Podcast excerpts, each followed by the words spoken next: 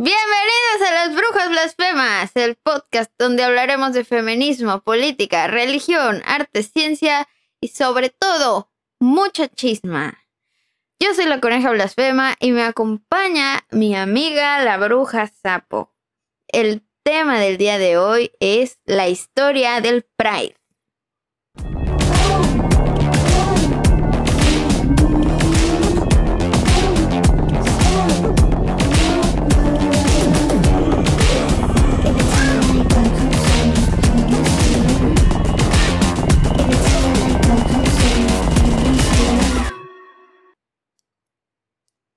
Homosexualismo. y Larga música. vida homosexual. Larga vida a la homosexualidad y lo que se le parezca que no sea la heterosexualidad. Anyway. Y ni modo. ¿Qué pedo, güey? ¿Cómo estás? ¿Cómo ¿Qué estás? onda? ¿Qué has hecho, Ros? Platícame. Hermanas, el día de hoy tengo, eh, no, no es cierto, esta semana estuvo chido porque vino de invitada Palom.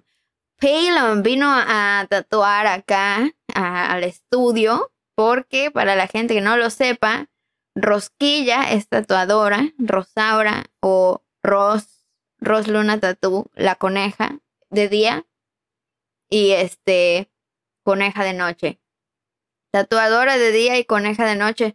Entonces, pues es la primera vez que viene una invitada al estudio. Estoy como que muy feliz porque, pues, eh, creo que es una invitada muy, muy agradable e ideal como para el estudio. Eh, ajá, justo, pues hoy vino a tatuarse un compa trans y pues fue como súper cómodo todo. eh, como que siempre trato de buscar que venga gente que tenga como, pues buena propuesta. Bueno, o sea, no es que te- busque que vengan en sí siempre, ¿no? Sino que es como que para que se- ser como la primera vez y sí estuvo bueno. O sea, eh, alguien que tenga propuesta, que tenga un buen, un buen tatuaje, ¿no? Este, y que además como que sí vaya como con los valores del estudio y así, ¿no? Que, Ujú. y pues se- pueda ser respetuosa de la comunidad. Entonces, pues la Mm. neta, eso me hace muy feliz. Y además, ya compré mi boleto para ir a CDMX. ¡Ah! ¡Qué bueno! Ya compré mi boleto para ir a CDMX. Qué emoción. ¡Qué emoción! Este, el martes llego. ¡Guay! ¡Qué bueno! Para cuando salga este video ya va a estar, ya va a estar este, la coneja, la coneja en Ciudad de México. Sí, por sí. como 35 vez. No, no es cierto. De seguro ya debe haber estado ahí como 100 veces, no sé. No tengo idea. Pero ajá, o sea, el punto es que pues voy a ir eh, el martes a tatuar. Así que O sea, aproveche. Aprovechen, saquen su cita y tatúen. saquen su cita. Porque este ahorita voy a estar en, con Aura, con las chicas de Aura, les chiques de Aura. Y este, pues la neta estoy emocionada, güey. Voy a estar en Aura Tatú para el Pride, además, ya sabes, como que Amiga. para la época de junio. Vas a estar en la Como que la mejor, es la mejor época así para estar. ¿Qué día es la marcha? O sea, eso es también una pregunta que, No que me quería no que me acuerdo. digamos o sea, acá. no lo notaba. Vamos a dar esa información aquí en este, en este episodio. Ahorita lo buscamos. Pero bueno, si te animas a ir a la marcha, vamos. Nunca, Pues he, sí, o sea, nunca he ido a una marcha del orgullo en Ciudad de México. yo tampoco. Quiero ir con una de tus faldas. Dale, te hago una falda gays. Dale, si quiero. Dale. Pues, ¿y tú qué pedo? ¿Cómo has estado? ¿Qué has hecho? ¿Qué has hecho además de hacer faldas gay? pues. Bueno, faldas, faldas LGBT. faldas arcoíris. Pues. Faldas, me- faldas me- arcoíris. mm, después de mi colapso nervioso de hace unas semanas, ya estoy como que recuperando la cordura, pero está como, estoy como voy y vengo, ¿no? He tenido como un chingo de trabajación, afortunadamente, pedidos, bueno. chokers, así. Este, y, y pues, pues mucho trabajo, pero a la vez ya estoy como, estoy, estoy, estoy frita. Pues bueno, entonces, hoy vamos a hablar de el Pride, del origen y un poquito de, de la historia. Yo hice un pequeño resumen. No sé si quieres que ya, ya arranquemos. Sí, si quieres.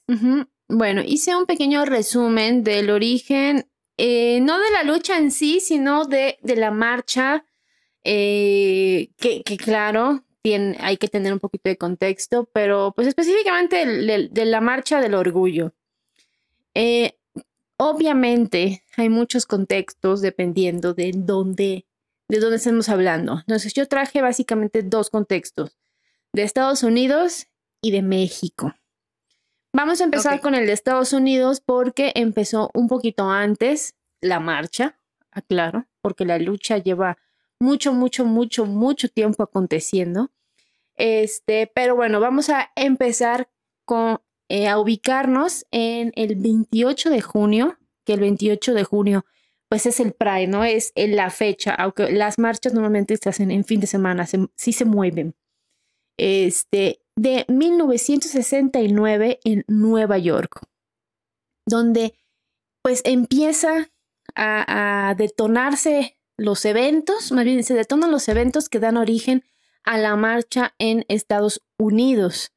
Eh, específicamente, ya como muchos van a saber, empezó en, en el The Stonewall Inn, que era un bar clandestino muy popular entre la comunidad LGBT, que está ubicado en Greenwich Village, Manhattan, y ahora es un monumento nacional de Estados Unidos desde el 2016.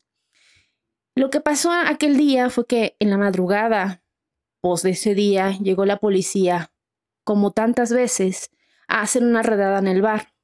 Estamos hablando de que en estas redadas, si tú, por ejemplo, eras a un, eh, pues te estabas con ropa que no estaba asignada a tu género, te desnudaban y, o sea, eran, eran redadas muy feas y llenas de mucha violencia y que venían pasando desde siempre. Eh, recordemos que por mucho tiempo eh, fue ilegal la homosexualidad y cuando dejó de serlo se convirtió en una enfermedad. Entonces, pues claramente no la habían visto en el 69, eh, pues ser parte de la comunidad. Entonces, este día lo que pasó es que en una de estas redadas, pues alguien por primera vez, pues pegó el grito al cielo y provocó una revuelta que fue violenta. Este suceso fue lo que detona en Estados Unidos que la comunidad empezara a luchar contra el sistema legal, policial y social que les perseguía. Pero estamos hablando de una lucha como más visible, porque como el que les comenté, esta lucha viene pasando desde hace mucho tiempo. Los actos violentos y la tensión entre la comunidad LGBT y la policía, pues duraron varios días con este eh, pequeños eh, incidentes en, en, la ciudad de Nueva York, con peleas callejeras, por ejemplo, y después de, una, de unos meses se crearon, en este caso, dos organizaciones activistas, que era el Frente por de Liberación Gay eh, y la Alianza Activista Gay, que se encargaron pues de promover las primeras acciones para visibilizar al colectivo y reclamar su igualdad y sus derechos. De esta manera, eh, pues en Estados Unidos arranca al año siguiente, o sea, en 1970, el 28 de junio, en Nueva York, Los Ángeles, pues la Marcha del Orgullo, que pues si mis cálculos no fallan, ya tiene 52 eh, años este año. Sin embargo, también un paréntesis dentro de este contexto de Estados Unidos es que antes del 28 de junio del 69, que es cuando pasó pues todo este show en el bar de Stonewall, eh, pues ya habían habido eh, actividades de resistencia por parte de las personas LGBT. Esta no fue la primera, pero sí fue la más visible y definitivamente la revuelta icónica que desató muchas acciones buenas, bueno, violentas y acciones pues que han hecho que la comunidad LGBT avance hasta donde está hoy. La, la revuelta de Stonewall nace en respuesta a las vejaciones y faltas de respeto a las personas trans, gays y lesbianas. Se da en un clima de violencia, exclusión e invisibilización al colectivo, surge por la agresión clasista, donde algunas identidades parecen valer más que otras. Lo que pasó eh, en el Stonewall Inn fue una revuelta, un acto de, desobediencia y justicia a manos de personas trans, transvestis, negras, latinas, lesbianas, maricas y más. Es el orgullo que hoy sigue reclamando derechos. Esto eh, es parte de un texto de un blog que se llama Presente. El problema de la homofobia, esto es mío, pues no es el único problema, sino también el racismo, la misoginia y la transfobia. Y en la mayoría, eh, de hecho en la mayoría de los sitios en los que estuve investigando acerca del origen del Pride, específicamente en los Estados Unidos, eh, hablaban de hombres homosexuales, eh, como si hubieran sido los únicos envueltos en este caos de, y en esta lucha. Entonces, en este blog de presentes dice, organizaciones LGBT, activistas y prensa históricamente han invisibilizado a Silvia Rivera y Marsha P. Johnson. Hasta incluso Hollywood lo hizo en el año 2015 con una película que se llama Stonewall, mostrando a rubios blancos y varones gays y géneros liderando la revuelta.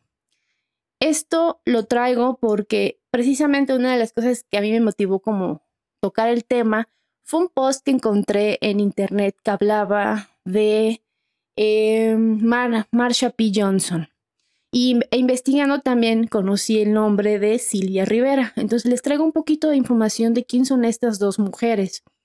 Silvia Rivera eh, fue una gran líder activista translatina que estuvo en el, en el Stonewall hizo parte del nacimiento eh, del movimiento por los derechos civiles, guió iniciativas innovadoras para apoyar y proteger a la comunidad LGBT de la violencia estructural. Rivera fue miembro fundadora del Frente de Liberación Gay y la Alianza Gay, la eh, perdón, eh, es que está en inglés, Gay Activist Alliance, y junto a su amiga Marsha P. Johnson, ayudó a fundar STAR, que, se llama, que son las siglas de Star Transvesti Action Revolutionary, un grupo dedicado a ayudar a mujeres transexuales sin techo. Es reconocida como una de las pioneras en la lucha por los derechos de los colectivos gay y trans a nivel mundial. Y Marshall P. Johnson ha sido considerada como una de las activistas más importantes en los enfrentamientos con los policías durante los disturbios de Stonewall, activista que fue muy popular en esta década en Nueva York, de 1960 a 1990 de hecho. Participó en los disturbios de Stonewall, como les comento, y más adelante eh, se unió a la, lucha contra el SIDA a través de, la ACT UP. Y la publicación que yo encontré en, en el Facebook, la, voy a leer el texto que es original de Karen Skoll en inglés, esta es la traducción en español, y dice, el mes del orgullo existe gracias a una mujer. El mes del orgullo existe gracias a una mujer negra. El mes del orgullo existe gracias a una mujer negra VIH positivo. El mes del orgullo existe gracias a una mujer trans negra VIH positivo. El mes del orgullo existe gracias a una mujer trans negra VIH positivo que era trabajadora sexual. El mes del orgullo existe gracias a una mujer trans bisexual negra VIH positivo que era una trabajadora sexual que le arrojó un ladrillo a un policía. El mes del orgullo existe gracias a una mujer trans bisexual negra VIH positiva que era trabajadora sexual que le lanzó un ladrillo a un policía y comenzó una revuelta contra el Estado. Su nombre era Marsha P. Johnson. No te pierdas este mes entre el capitalismo del arco iris y el racismo desbordado debido al privilegio de ser blanco y gay. Si no apoyas a la gente negra, a las mujeres trans, a las trabajadoras sexuales y a las personas que viven con VIH, no estás celebrando el orgullo, estás celebrando el capitalismo arcoíris y la brutalidad policíaca. Tras. Tras. También esto es como un precontexto de lo que trae Rosa. Este, así es. Así es, spoiler. Entonces, eh, yo agregaría eh, que, bueno, en algunas entrevistas Marsha P. Johnson decía que no fue ella la que inició el movimiento. Y no sé si lo decía porque en realidad no fue ella la que lanzó la, el famoso ladrillo aquel, o porque realmente y creo que es lo más lógico, no fue tampoco ella la que inició todo, fueron muchas personas, pero no solo fueron hombres gay cisgénero, muchos eran em, pues transexuales, mujeres lesbianas, eh, tras, bueno, en ese momento este, estaba como muy invisibilizado lo trans todavía, y bueno, o sea, pues toda la gama de la comunidad estaba ahí en pie de lucha. Y creo que a veces eso se nos olvida un poquito. Eh, y pues más bien a veces ni siquiera lo sabemos, ¿no? Ajá, exactamente. sí, sí. Como que damos por hecho de que son puros hombres gay. Y claro que fueron parte esencial, pero hubieron muchas mujeres que eran lesbianas, muchas mujeres trans que estaban ahí también eh, en pie de lucha. Pero bueno, esto es lo que pasó en Estados Unidos.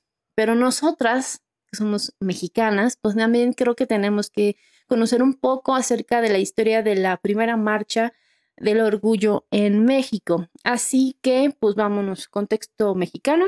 Ahora eh, vamos a hablar de la historia de la primera marcha LGBT en México. Así como en 1969 se dio la redada del Stonewall en México durante el porfiriato, en 1901 se dio el baile de los 41. Este hecho es considerado como el primer arribo de la homosexualidad a la mirada pública mediática en México. Fue como... Sí lo conocía. Fue como la primer, el primer escándalo que hubo eh, muy mediático de la comunidad LGBT, ¿no? está muy interesante este suceso histórico. A mí me parece fascinante. Hay un libro que no he podido leer que habla del baile de los 41 y hay una película de Netflix que no sé qué tanto se apegue a la realidad, pero está muy buena, se las recomiendo, la, la, verdad de Dios. verdad de Dios. A mí me gustó mucho. Bueno, en este famoso, muy famoso baile de los 41, la mitad de los participantes vestían ropas que eran consideradas culturalmente propias de las mujeres. Se cuenta que entre ellos se encontraba Ignacio de la Torre, que eh, fue yerno de Porfirio Díaz, quien fue exento de ser apresado. se supone que entonces eran 42. Eh, los 41 hombres restantes fueron pues detenidos, algunos fueron mandados a Yucatán. No sé por qué los mandaron a Yucatán, pero los mandaron a Yucatán. Y bueno, sí hizo un show, un relajo, porque fue un escándalo sobre todo eh, por el hecho de que estaba este yerno de Porfirio Díaz ahí involucrado, o sea, eran como los rumores. Y también la anotación, tú, tú, tú te debes acordar del nombre, ¿cómo se llama ese famoso ilustrador mexicano de la, del porfiriato que se hizo muy famoso por las Catrinas? Posada. Posada. Las, muchas de las ilustraciones que hay de, de este suceso, que eran imágenes burlonas de estos hombres es, son de, de Posada, así como que dato interesante, yo no sabía, era como lógico, pero no, no, no me había caído el 20, no había hecho la conexión, pero bueno. Esas son calaveras, no se entiende bien. este, bueno, se, 70 años después de este hecho, en 1971, surge el Frente de Liberación Homosexual de México, el FLH, que fue la primera asociación a favor de los derechos de las personas LGBT en México. Y un breve recorrido así como por la historia rapidísimo. En 1975 surge Sexpol, que era un grupo creado para el activismo eh, dedicado al estudio en torno a la sexualidad de la política. En 1975 en México, obviamente, eh, surgió Ácratas, que fue el primer grupo feminista, anarquista y radical separatista. En 1977 surgió Lesbos, que fue el segundo grupo feminista lésbico en México. En 1978 surge el Frente Homosexual de Acción Revolucionaria, que es la FAR, el cual eh, basaba su trabajo en la disidencia y su apartidismo político. En el 78 surge el Grupo Autónomo de Lesbianas OICABET, en el 78 el grupo Lambda, Lambda de Liberación Homosexual y en 1980 Lesbianas Socialistas. O sea, ya tienes tu rato. Desde el 71 que la lucha eh, pues ya más organizada por la comunidad LGBT pues viene pasando aquí en, en, en nuestro país. La visibilización de las personas, de la diversidad sexual, la persecución policíaca, las racias, que son como cuando te, atacan sin aviso previo, obviamente de la policía, la comunidad, la constante discriminación y la constante discriminación fueron el contexto en el que estas agrupaciones vieron la luz y establecieron alianzas con la izquierda y el feminismo. En estas, eh, estas características que les vengo contando hicieron que estos primeros antecedentes de la marcha del orgullo LGBT en nuestro país tuvieran una cercanía muy importante con el movimiento socialista y el movimiento estudiantil. Todo esto es como el contexto previo y ahora nos vamos a situar en el 26 de julio de 1978 en México, en la Ciudad de México, con el primer antecedente de la Marcha del Orgullo, que no fue la Marcha del Orgullo, sino fue la marcha por el aniversario de la Revolución cubana, en donde participaron unos 30 gays que se identificaron como integrantes del Frente de Liberación Homosexual en México. Ellos fueron y se unieron a la marcha y ahí también, eh, bueno, no encontré tanta información, pero esa fue como que la premarcha, por decirlo así. La premarcha. La premarcha, acogidos por la marcha del el aniversario de la Revolución Cubana. Posteriormente, ese mismo año, el 2 de octubre, el Frente Homosexual de Acción Revolucionaria, FAR, y el Grupo Lambda de Liberación Homosexual y el Grupo Autónomo de Lesbianas, OICABET, participaron en un contingente en la marcha conmemorativa de los 10 años de la represión del movimiento estudiantil de 1968 aquí en Ciudad de México. Estas manifestaciones son consideradas precursoras del orgullo en nuestro país.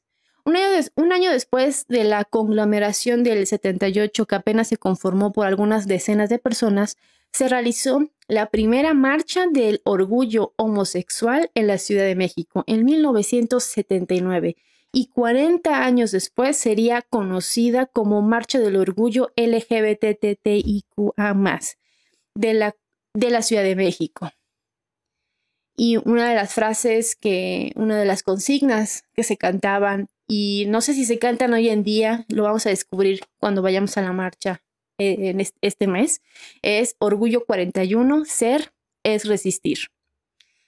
Y dice en la página de la Secretaría de Cultura, desafiantes y entre adrenalina, carteles y consignas como no hay libertad política si no hay libertad sexual y sin libertad sexual no habrá liberación social, las y los asistentes avanzaban y quizás sin saber cómo sus pasos escribían un nuevo episodio en la vida pública de nuestro país y en la lucha por el reconocimiento de los derechos de las personas lesbianas, gays, bisexuales, transgéneros, transvestis, transexuales, intersexuales, y ahorita ya agregamos personas queers, a géneros sin género, asexuales y mucho, mucho, mucho más.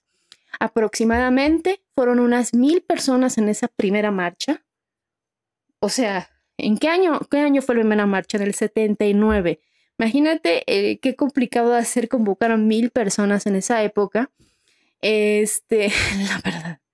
Y, pues más o menos, ¿no? Por los antecedentes, pues ya había como un poco de movimiento de por sí, pero aún así es bastante gente, pues. Para hacerla para el nivel de miedo que debió dar, ¿no? Sí, además, además. Pues es que eh, imagínate los antecedentes que, que habían apenas unos años antes del nivel de represión, porque pues para la gente que no sabe muy bien de esta historia en Ciudad de México, pues en el 68 eh, pues hubieron asesinatos, encarcelamientos, etcétera, torturas a estudiantes, al movimiento estudiantil por parte de la presidencia, del gobierno eh, más eh, pues importante, ¿no? Así como pasa en Latinoamérica, de hecho estuvo pasando bastante, ¿no? Como en esta temporada de la historia, porque pues justo fue como la etapa de la liberación sexual en, en América y así en general en el continente. Y pues eso es como que enloqueció a los conservadores de todos los países de Latinoamérica, bueno, de Estados Unidos también, ¿verdad? Sí. Y pues imagínate qué miedo, ¿no? Sí, sí, claro, no ir a estas marchas no era como hoy, o sea, de pronto significaba que perdías su trabajo, que te metían a la cárcel, que te saquen de tu casa, que te saquen de tu casa, que seas la vergüenza de la familia, ¿no? O sea, cuántas cosas no significa. Sí, de hecho, hay, leí en uno de estos blogs eh, que eh, hubo, no me acuerdo exactamente por qué, a un empleado de un no sé dónde, lo despidieron porque sospechaban que era, pues, era homosexual. Entonces los, el movimiento estudiantil, o sea, hubo una movilización estudiantil por parte de estudiantes de la UNAM, de la Facultad de Filosofía y Letras. O sea, ya estaba muy, eh, estaba, había un cierto vínculo que habría que estudiar más para entender qué tan cercano era del movimiento estudiantil, del movimiento socialista y la comunidad LGBT y el feminismo. Estaban como que todos así, pues, viendo como rayos exigir sus derechos. Entonces, bueno, fueron aproximadamente unas mil personas en esta primera marcha eh, que llegaron a una plaza que se llamaba Plaza Carlos Finalay, que ya no existe, y pues con este recorrido ellos y ellas y ellas culminaron la primera marcha del orgullo homosexual en México.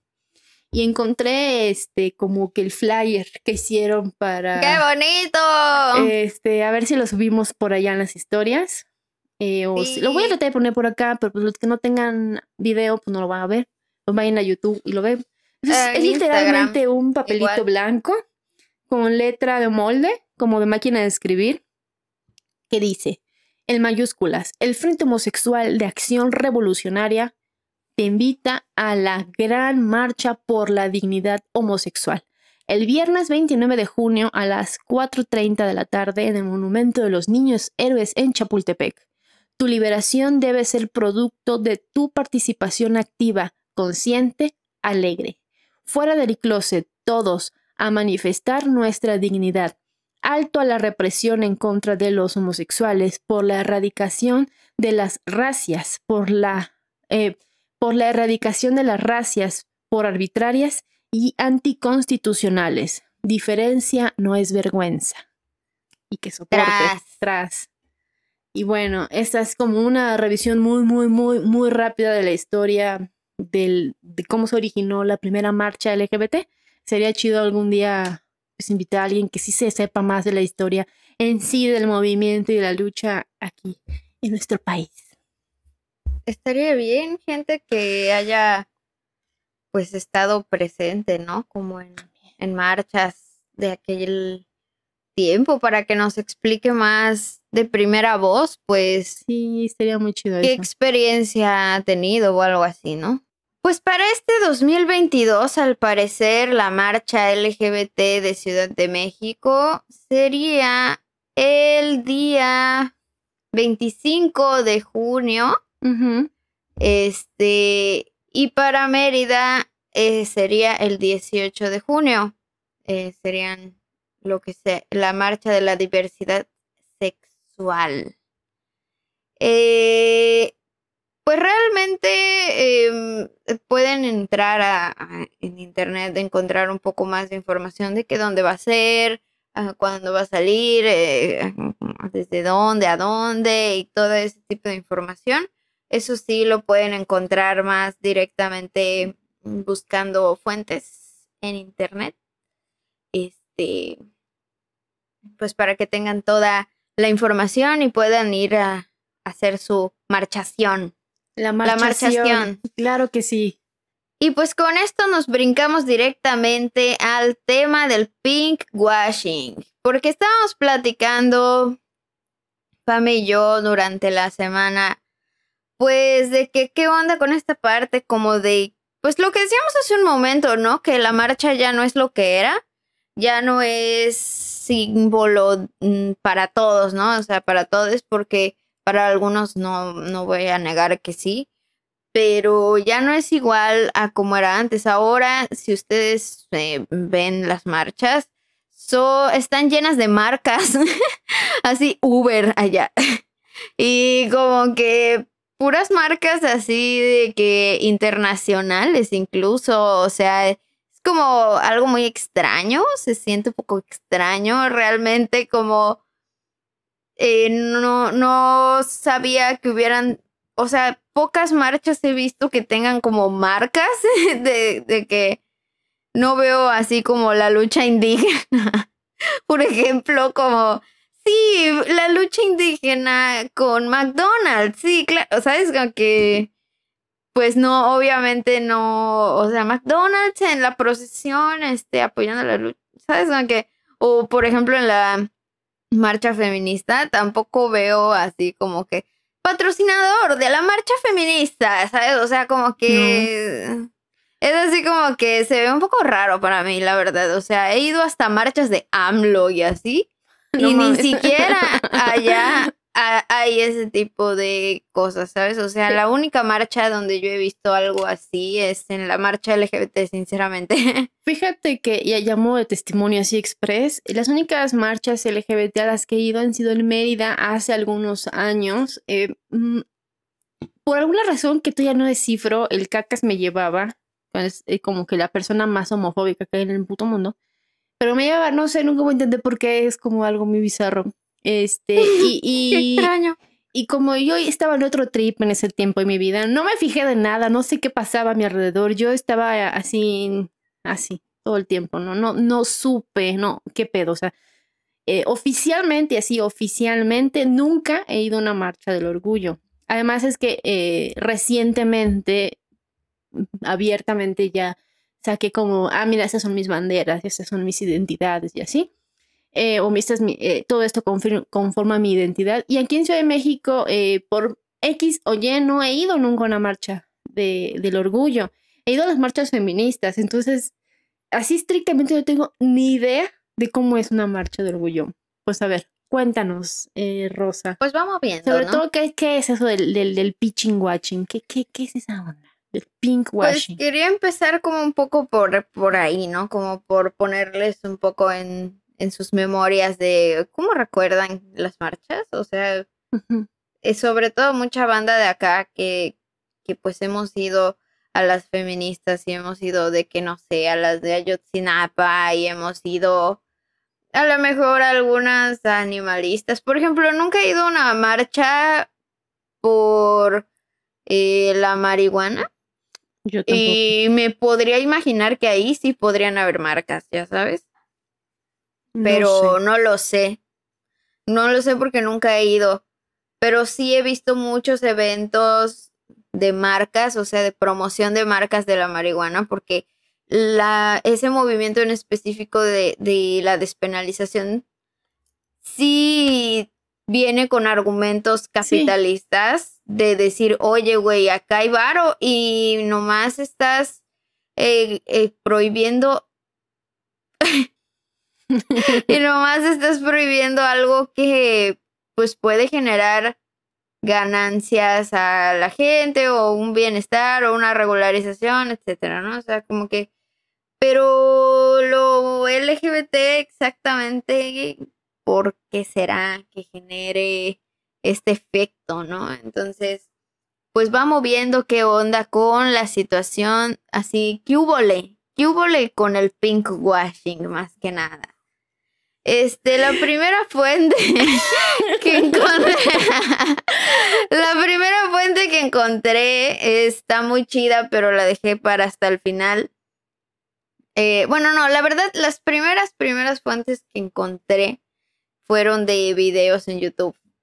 Y me sentí un poco rara también, o sea, como que no, no sé si me siento tan identificada con lo que estaban diciendo estas personas, pero ahorita lo voy a ir platicando, ¿no? Eh, me puse a investigar un poco más y, ok, son gay tus piojos. Obvio. son asexuales. ok. Pues tomé una de las fuentes más como que icónicas de la información alrededor de los temas LGBT, que es la revista Homosensual. Y voy a leer eh, su artículo que publicaron sobre el pink washing. Se trata de una técnica o estrategia de de marketing con la que las marcas políticos e incluso las celebridades se han tratado de acercar a nosotros. porque les conviene. Tin, tin, tin. Para estas alturas ya tenemos más experiencia identificando a las verdaderas marcas aliadas de la comunidad LGBT. Son las marcas que, independientemente de si es el mes del orgullo, muestran su apoyo genuino los 365 días del año, no solo cuando les conviene. ¿Cómo identificar si se trata de un descarado lavado rosa? Mira, es muy sencillo. Si una marca únicamente lanza productos edición Pride o empiezas a ver que cuando se acerca junio, el mes del orgullo, Mágicamente una marca político o figura pública comienza a portar banderas arcoíris cuando el resto del año ni sus luces. Eso, my friend, es pink washing o querer engañarnos a las personas LGBT. Oiga, no. Eso de aprovecharse de la comunidad y acercarse a nosotros solo cuando ven una oportunidad de ganar dinero, not cool. Si van a ser aliados, que, lo, que no solo sea en junio y que tampoco sea para vendernos cosas. Ondear la bandera LGBT no te convierte en aliado y aquí te explicamos por qué. Celebrar el orgullo se ha convertido en una mina de oro para muchísimas marcas. Marcas que una vez que el mes del orgullo termina, desaparecen por completo hasta junio del siguiente año. Acercarse y apoyar a la comunidad LGBT va mucho más allá de lanzar productos con la bandera de arco iris o subir una foto de apoyo en las redes sociales. Puedes detectar el pink washeo de manera fácil cada vez que se acerca el Pride, así que no caigas. Investiga qué marcas hacen esfuerzos todo el año para demostrar su apoyo a la diversidad sexual. Asimismo, el término pink washing también se utiliza en el contexto de cáncer de mama pues las marcas también han aprovechado para explotar este padecimiento lanzando productos que que apoyan a las mujeres en su lucha contra el cáncer. Pues, ajá, o sea, esta es como la fuente de homosensual, ¿no? Pero dentro de las cosas que yo estuve investigando, pues sí, precisamente como lo dicen al final, eh, realmente el pink washing no empezó por la comunidad LGBT empezó más bien por eh, esta situación del cáncer de mama, que yo no sé si recuerdas, que hace unos años, pues empezó como una campaña masiva sobre el tema del cáncer de mama, porque empezaron a ver, o sea, un descontrol increíble de muchísimos casos, como es un tema, pues, tabú por ser, pues, mamas, ¿no? O sea, las mamas son privadas, o sea, hasta ni puedes alimentar a tu hijo en público, ah. te tienes que cubrir, o sea, es un tema de cubrirse, ya sabes, o sea, es un tema tabú. Entonces como que se empezó a hacer esfuerzos para quitarle ese tabú y entonces como que el hecho de apoyar a la comunidad que está lidiando con el cáncer de mama, pues te daba una buena reputación, ¿no? Porque qué buena persona es la que apoya al cáncer, ¿no? O sea, la que apoya a las personas con cáncer. Qué buena persona, ya sabes. Qué buena marca eres porque le estás dando de tu dinero al, a los estudios y todo eso. Y está bien, ya sabes. O sea, la neta, qué bueno, qué, qué chido. Este, pero el problema realmente fue que empezaron a ver un montón de marcas que ocupaban el color rosa, que es el color del el, este, el, moñito rosa. El moñito rosa, que era como el, el icono que se estaba creando en ese tiempo para reconocer la lucha. Y eh, pues estas marcas cobraban, por ejemplo, eh, pues algún tipo de, de varo ahí con máscara de, oh, aquí apoyamos. Y la realidad es que pues ese varo nunca llegaba a las manos de las personas que decían representar, ¿no? Entonces como que realmente de ahí es que nació más el problema. Les voy a leer. Entonces por eso es eh, pink washing, porque yo decía, ¿por qué pink? ¿Por qué rosa? ¿Por ah, qué? Ahorita, ahorita lo voy a explicar. Va. Pero. Voy a poner aquí mi, mi pink eh, Sí, gracias, gracias por las dudas.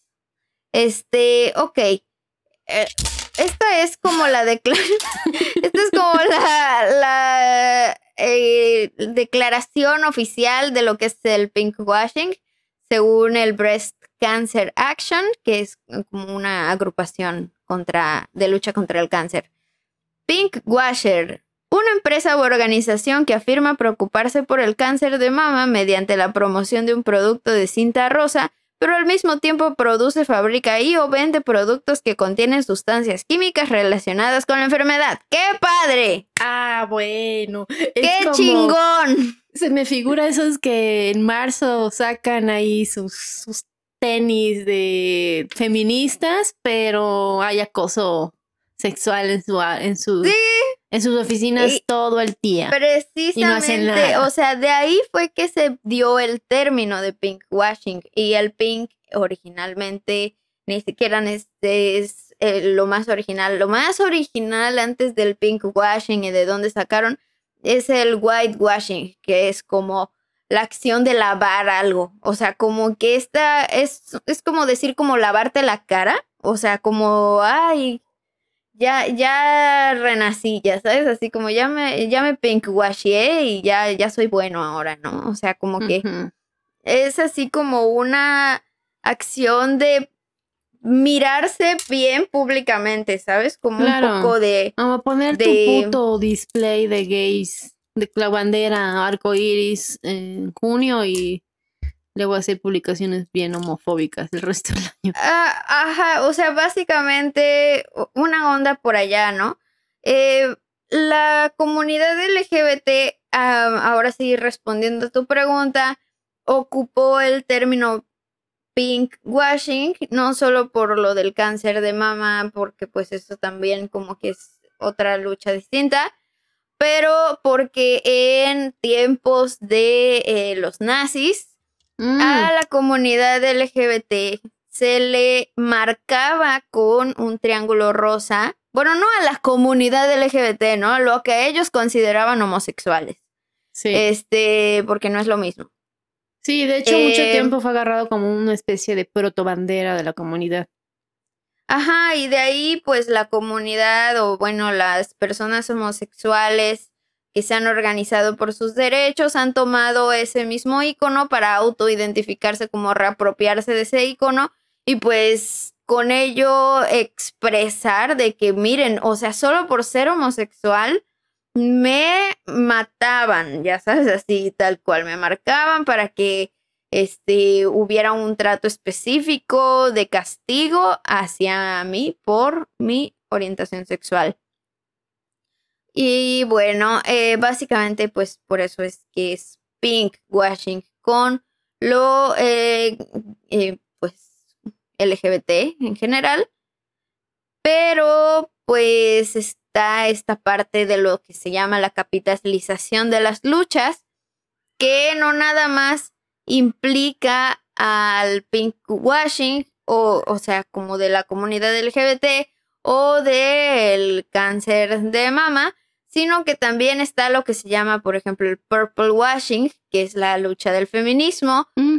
o el green washing, que es la lucha por la ecología, por ejemplo. En varios, varias luchas eh, se está haciendo la capitalización de esas luchas, de manera que, por ejemplo, como dices, hay una empresa que, por ejemplo, da salarios desiguales a hombres y mujeres por su género y al mismo tiempo está vendiendo playeras que dicen como feminist, ay, qué padre, ¿sabes? Con un así corazón, no sé, ¿sabes? O sea, como aparte todavía, eh, pues reforzando los estereotipos de género, por ejemplo, ¿no? Sí, o sea, además. Es como, como es que ni siquiera podría llamarle que es como una hipocresía, porque no es una hipocresía, es más bien como un descaro de venta. Sí. O sea, una venta descarada más bien, ¿sabes? O sea, como es por allá. Entonces es lo mismo con los ecológicos, ¿no? De que pues te venden un producto supuestamente ecológico, pero que realmente no lo es, ¿no? O sea, como que realmente sí daña a, no sé, la capa de ozono o cualquier otro tipo de problemática que tenemos, ¿no? Como luego pasa pues con Coca-Cola, ¿no? Que se dice de que, ah, sí, ecología, eh, responsabilidad y todo, pero pues eh, les autorizan más agua a ellos como empresa que a la misma comunidad de Chiapas, ¿no? Por ejemplo. Eh, cosas así que pues dices como, bueno, pues muy, o sea, como que amigos de la ecología pues no se ven, ¿no? O sea, por decir un ejemplo que la verdad no me crean tanto porque mm, también he estado leyendo de que Coca-Cola todo el tiempo está buscando tener como aval de que su comportamiento sí es responsable con el ambiente y no sé qué. Entonces, pues mejor investiguen más a fondo y ustedes y pues ya llegarán a sus propias conclusiones, ¿no? Pero para mí sí es como, pues, greenwashing eso. O sea, para mí sí. Eh, y lo mismo con la lucha feminista, ¿no? O sea, también tendríamos que meternos a investigar también, este, pues, cada caso que veamos de, no lo sé, como dices, ¿no? Vans que vende, este... Yo, tengo un ejemplo muy cool de un A ver, dilo, dilo. Igual si la marca, me vale. Di la marca. Cuidado con el perro. Que A hubo una escándala hace no mucho tiempo de que sacaron playeras con mensajes machistas o que incluso hacían apología a la cultura de la violación. Oh, Corte oh, sacan playeras moradas feministas. Este, y específicamente tienen una que ahorita mismo estoy viendo en su tienda. Cuesta a la está barata. 26 pesos.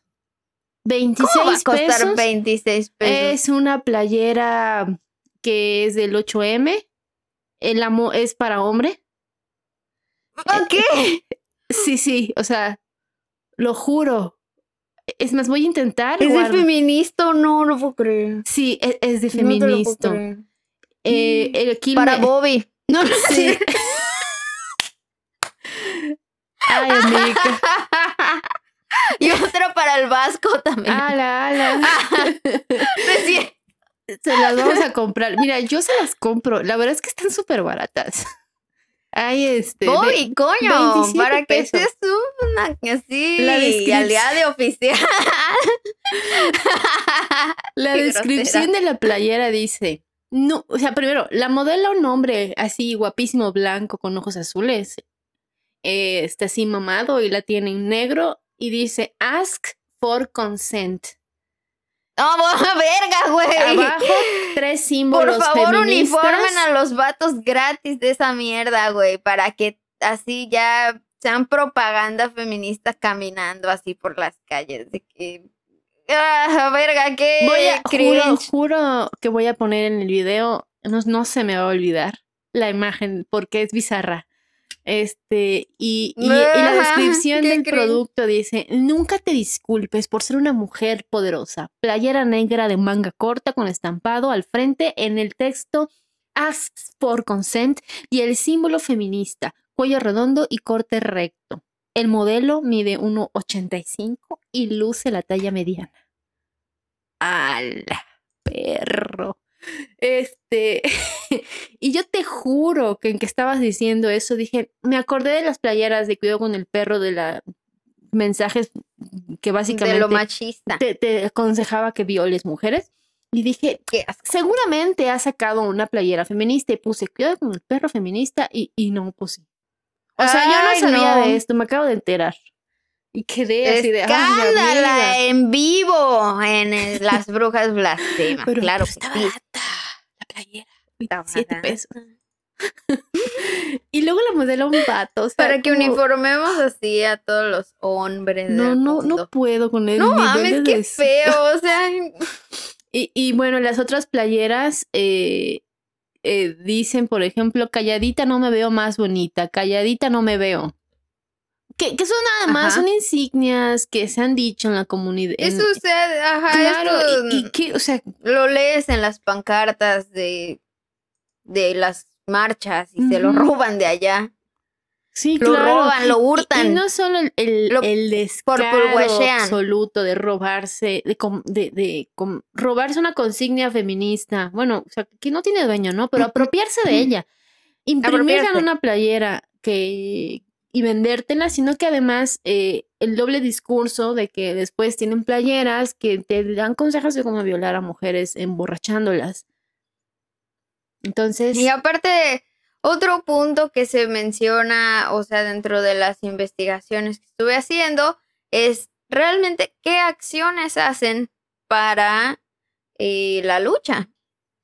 Más allá de vender una playera y hacer dinero con ello, ya sabes, o sea, ese dinero a dónde va, o sea, por ejemplo, he visto eh, campañas de mm, feminismo hechas por CNA, donde no es el 8 de marzo, ya sabes, o sea, es otra fecha, pero se hacen estas campañas pagándole a una diseñadora feminista que haga esos diseños que de por sí ella ya era feminista, ya era diseñadora feminista desde antes, que de por sí ella ya estaba dentro de la lucha y CNA pues le da como este espacio a, a esta mujer pues para eh, que haya congruencia pues, o sea, para que sea, sea congruente y si tenga pues también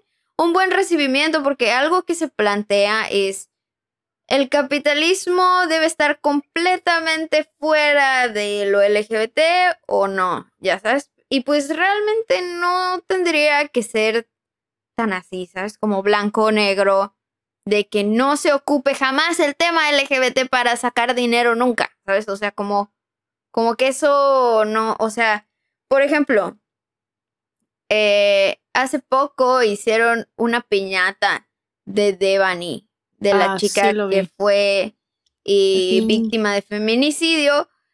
Y la piñatería, o como sea que se pueda llamar, eh, que además no dijo la primera que vez que estaba haciendo un homenaje.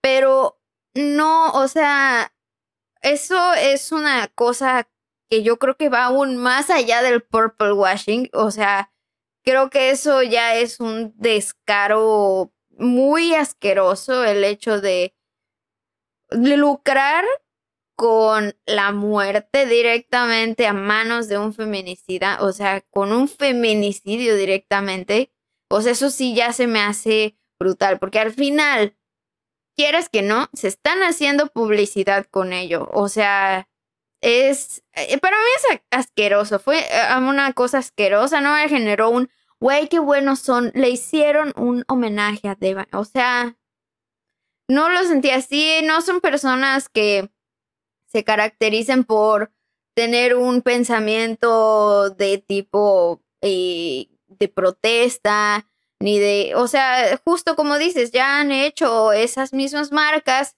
otras piñatas de pues de feministas, o sea, han hecho cosas igual de incitación a pues a la violencia, ¿no? Entonces como que pues está grave, ¿no? Que, que pase eso. Y pues también hay que preguntarnos un poco con respecto al tema LGBT, pues también si nos estará como lucrando con, con un tema que, que termina banalizándose, ¿no? O sea, estamos hablando hace un momento del Pride, de cómo pues hubieron todas estas revueltas por las injusticias por, que habían con la policía y el resto de la sociedad. Y pues te pones a pensar, realmente tiene su parte positiva que hayan espacios de capitalismo LGBT y pues yo creo que sí, pero justo es eso, ¿no? Como medirle al agua, porque no puedes hacer como esto que hizo este lugar de piñatas, ¿no? O sea, eso sí es como ofensivo, eso sí de plano es. Y pues los machistas están más felices de que existan eh, piñatas de mujeres que han sido asesinadas que que las mismas feministas estén felices porque esas piñatas existen, ¿sabes? O sea, es para mí es como esa línea que ya se cruza, que eso ya está irrespetuoso extremadamente. Sí, totalmente. Y también, pues esta otra línea que decíamos, ¿no? Porque hay casos como por ejemplo de, el de Burger King, que en alguna ocasión, pues me parece que fue en España esto, que sacaron a una pareja eh, por estarse besando y después, eh, tres horitos después, este, pues tienen una hamburguesa eh, LGBT y el arco iris y todo esto, ¿no? O sea, como que Mm, pues es como si ahorita este año vieras a Six Flags, ¿no? En, en la marcha, así como con su con su comparsa, así, eh, eh, todos somos gay aquí. O sea, cuando al inicio de año, pues el escándalo que vimos, bueno, a finales del año pasado apenas, vimos pues que sacaron a un, una pareja, bueno, que más bien regañaron a una pareja por besarse y pues eso sería incongruente, ¿no? Porque ellos defendieron ese día que sus valores son en contra de la comunidad LGBT. Y si se aparecieran en esta fecha, lo único que manifestarían es que les interesa el lucro únicamente, pero los derechos no. Entonces, eso es el, el pink washing, el hecho de que solo se capitalice, pero que simultáneamente se, se, esté lucrando eh, o mintiendo por, pues descaradamente, ¿no? Porque también cuánta empresa no hay vendiendo sus tazas y así Walmart. Sí. De que, ajá, o sea, solo este mes. Horrible. Y tú te preguntas, ¿a dónde va el varo de esas tazas? ¿A quién, quién se queda con eso? Ya sabes. O sea, ¿por qué harían eh, tasas el, en junio este, de arco iris?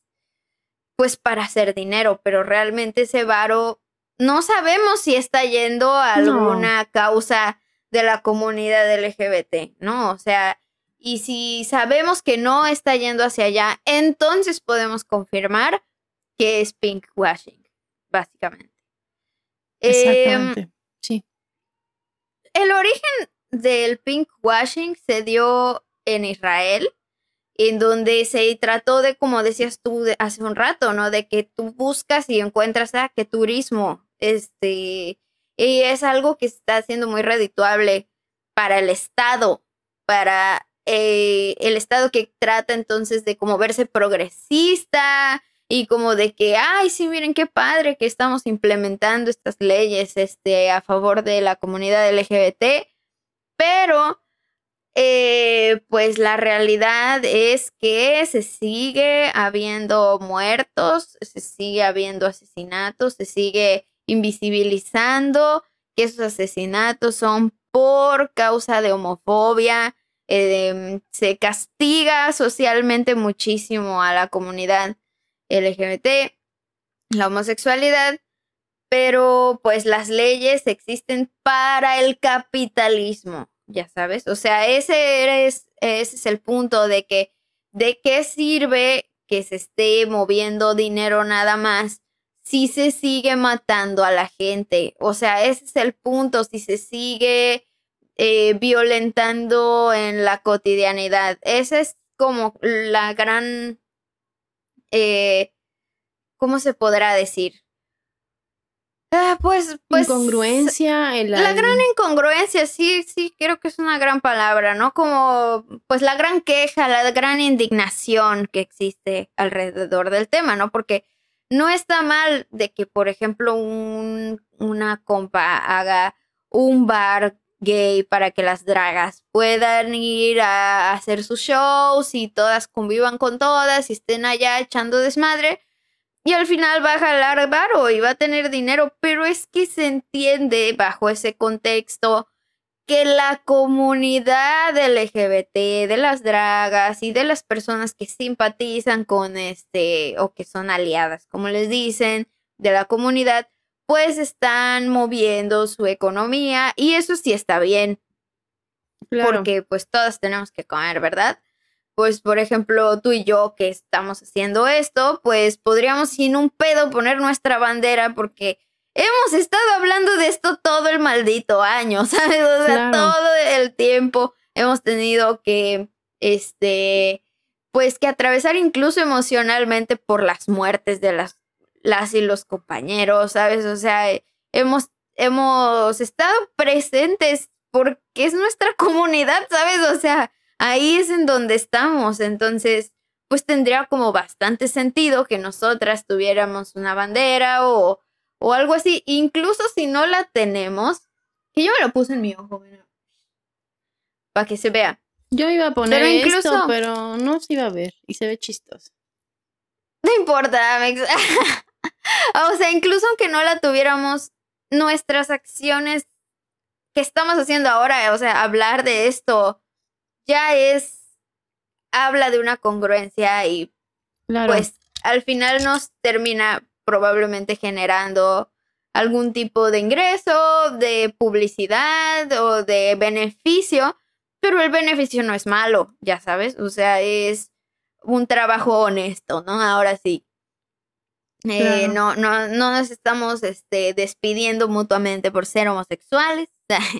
no, no sé, ¿no? O sea, simplemente eh, al haber una congruencia y, y una afectación positiva, pues entonces ya no, ya no sería como catalogado como pinkwashing, ¿no? O sea, esa es la forma que podemos evitarlo, ¿no? Como el siendo congruentes con de que si vamos a tener un lucro en esta temporada, pues con este tema, pues hay que este, ser congruentes con eh, la utilización de esos recursos. Eh, eh, y evitar obviamente como cualquier tipo de opresión.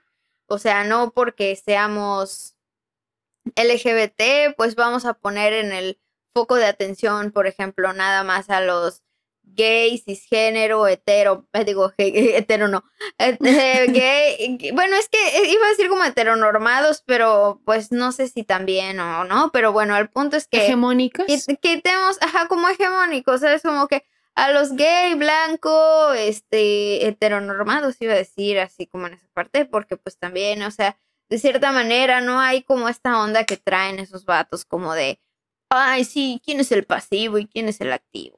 Así, es como ese tipo de, de cosas muy hetero, pero pues, ajá, ¿no? Como esa figura de el hombre. Pero no sé. Tira la blasfemia. Tira la blasfemia. Son como hombres, hombres, pero gay. Sí son, güey. O sea, ni modo que se sepa. Aquí se blasfema. Y el punto es que no, ajá, o sea, el pink washing también es el que contribuye a la hegemonía de eso, ¿sabes? O sea, no nada más es la persona incongruente que que despide a una persona por ser homosexual, sino también es eh, la comunidad misma LGBT que invisibiliza al resto eh, de la comunidad, poniendo, por ejemplo, en sus comparsas a las personas gay, eh, blancas, con capacidad económica superior hasta el frente y entonces las marcas son lo más importante de la comunidad y las mujeres trans eh, que crearon las eh, bases de las marchas, pues hasta atrás y que chinguen a su padre, ¿no? O sea, como que dices, güey, eso también es pinkwashing porque estás invisibilizando el origen de, estos movimientos. Y, no solo estás, invisibilizando el origen, sino aparte de la comunidad. Es que... Ajá y estás invisibilizando personas, estás invisibilizando luchas, o sea, es algo, pues sí, contradictorio y, dañino más que, más que nada, ¿no? Porque con tu la congruencia, bueno, como quiera, pues todos somos incongruentes en algo, pero cuando esa congruencia ya es algo que daña a tu misma comunidad, que está en tu misma bandera, o sea, es como que esto ya es pinkwashing. O sea, eso ya es eh, algo que deberíamos evitar hacer como comunidad. Sí. Y bueno, la última que leí o que más bien escuché es una señora que se llama Leonor Silvestri, que está dando como una clase a varias bandas y ella habla de eh, el pinkwashing con sus alumnos como el uso de simbología, personas, cultura, experiencias LGBTQ para una despolitización y desarme de estas para llevar a normalizarlas dentro de la cultura dominante. Uno de sus primeros y grandes problemas es que invisibiliza cualquier otra forma o expresión disidente sexual fuera de las categorías occidentales de salir del closet, entre comillas, como le dice. Funciona como un dispositivo del imperialismo gay, es lo que estaba diciendo hace un momento. Qué fuerte se escucha eso. Pero fuerte. Eh, y pues menciona que es funciona para la implementación de leyes progresivas, entre comillas, que siguen sin evitar que las personas sean asesinadas y que además no considera que, pues, por ejemplo, cuando las personas homosexuales están haciendo una legítima defensa, lo invisibiliza la situación de o el contexto de la homosexualidad y como que entonces criminaliza en vez de eh, aportar o apoyar en ese caso. Ella dice algo muy fuerte, dice, la diversidad que es visible no es diversa. Está, muy extremo, como, está como fuerte. Eh, ¿Valdría la pena, ah, o sea, meterse como a explorar sus pensares filosóficos al respecto de este tipo de frases? porque ella habla mucho de la visibilidad y de cómo, pues, se contrapone este punto al que mencionaba de este chico que eh, estudié primero, que él habla de como la capitalización de, de la lucha, porque este otro chico dice, si queremos visibilidad, tenemos que capitalizar nuestros valores y nuestras reivindicaciones para que aparezcan en la esfera pública. Nada es más importante que la visibilidad y la representación en las luchas. Entonces, como que son dos puntos dentro del pink washing y la capitalización de las luchas que se contraponen y que para mí, por desde mi opinión, ahí se nota la diferencia de pensamiento de este imperialismo gay que, como ella lo menciona, de una persona que, es hombre, que es blanco, que es europeo, que dice que es necesario capitalizar nuestros valores y reivindicaciones para que aparezcan en la esfera pública, versus la señora lesbiana eh, latinoamericana que te dice, la diversidad que es visible no es diversa. O sea, como que wow, güey. O sea, ¿qué? Esa, es, está, así como el otro extremo, ya sabes. Eh, y habla un es que esa frase de la visibilidad, ¿cómo a ver otra vez? La diversidad que es visible no es diversa. O sea, habla un poco como de, de la hegemonía, o sea, lo hegemónico es lo visible. Lo que no es hegemónico no es visible. Y justo porque dice este otro chico, ¿sabes? De que si queremos visibilidad tenemos que capitalizar nuestros valores. O sea, la diversidad no, no capitalizó sus valores. O sea, ¿sabes? Es como este otro lado. Entonces es como un poco... Es un poco e, confuso, Entiendo sinceramente, ese tema de pero me deja así como un wow. Porque. Sí, es, te digo que yo no, ahorita me, o sea, quedé sin estar definida al final después de esto, porque me parece muy interesante el tema de la visibilidad de cómo se entremezcla con el capitalismo y la hegemonía. O sea, eso es así algo que yo quedé, ya sabes, pero igual, eh, ¿tú qué opinas? Verga, quedé así. Opino que verga. Opino que, no mames. E, es que está muy interesante y aquí se da, se pone muy, muy claramente la complejidad del tema, ¿no? Eh, muchos entendemos que el capitalismo es parte del problema, pero a la vez también entendemos que vivimos en una sociedad capitalista, querramos o no, o sea, está o sea, es, es lo que hay, de alguna manera funciona, es no comillas. Este, y por ejemplo, en algún momento a un, un compa, que dicho sea de paso, no es ni de la comunidad ni nada por el estilo, es un, un amigo vato hetero, cis Hetero. y así.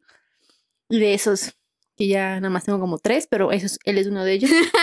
que yo eh, no, no, no recuerdo si yo compartí o alguien compartió. Bueno, el caso es que haciendo referencia a, a que precisamente durante el mes, eh, de- en junio, pues incluso de los mismos colectivos LGBT que han trabajado todo el año, pues tienen como más visibilidad, porque es junio y desde el primero de junio como que todo se pinta de colores. Y, y no precisamente por el pinkwashing, sino la comunidad, pues es, eh, es, es como marzo, ¿no? Se siente como que primero de marzo y es como que ya quiero salir a pintar monumentos. ah. Entonces, sí. hay como, o sea, hay más visibilidad. Entonces, tam- y pues está el pinkwashing y hay marcas pues que sacan productos, que sacan ediciones. Entonces, pues bueno.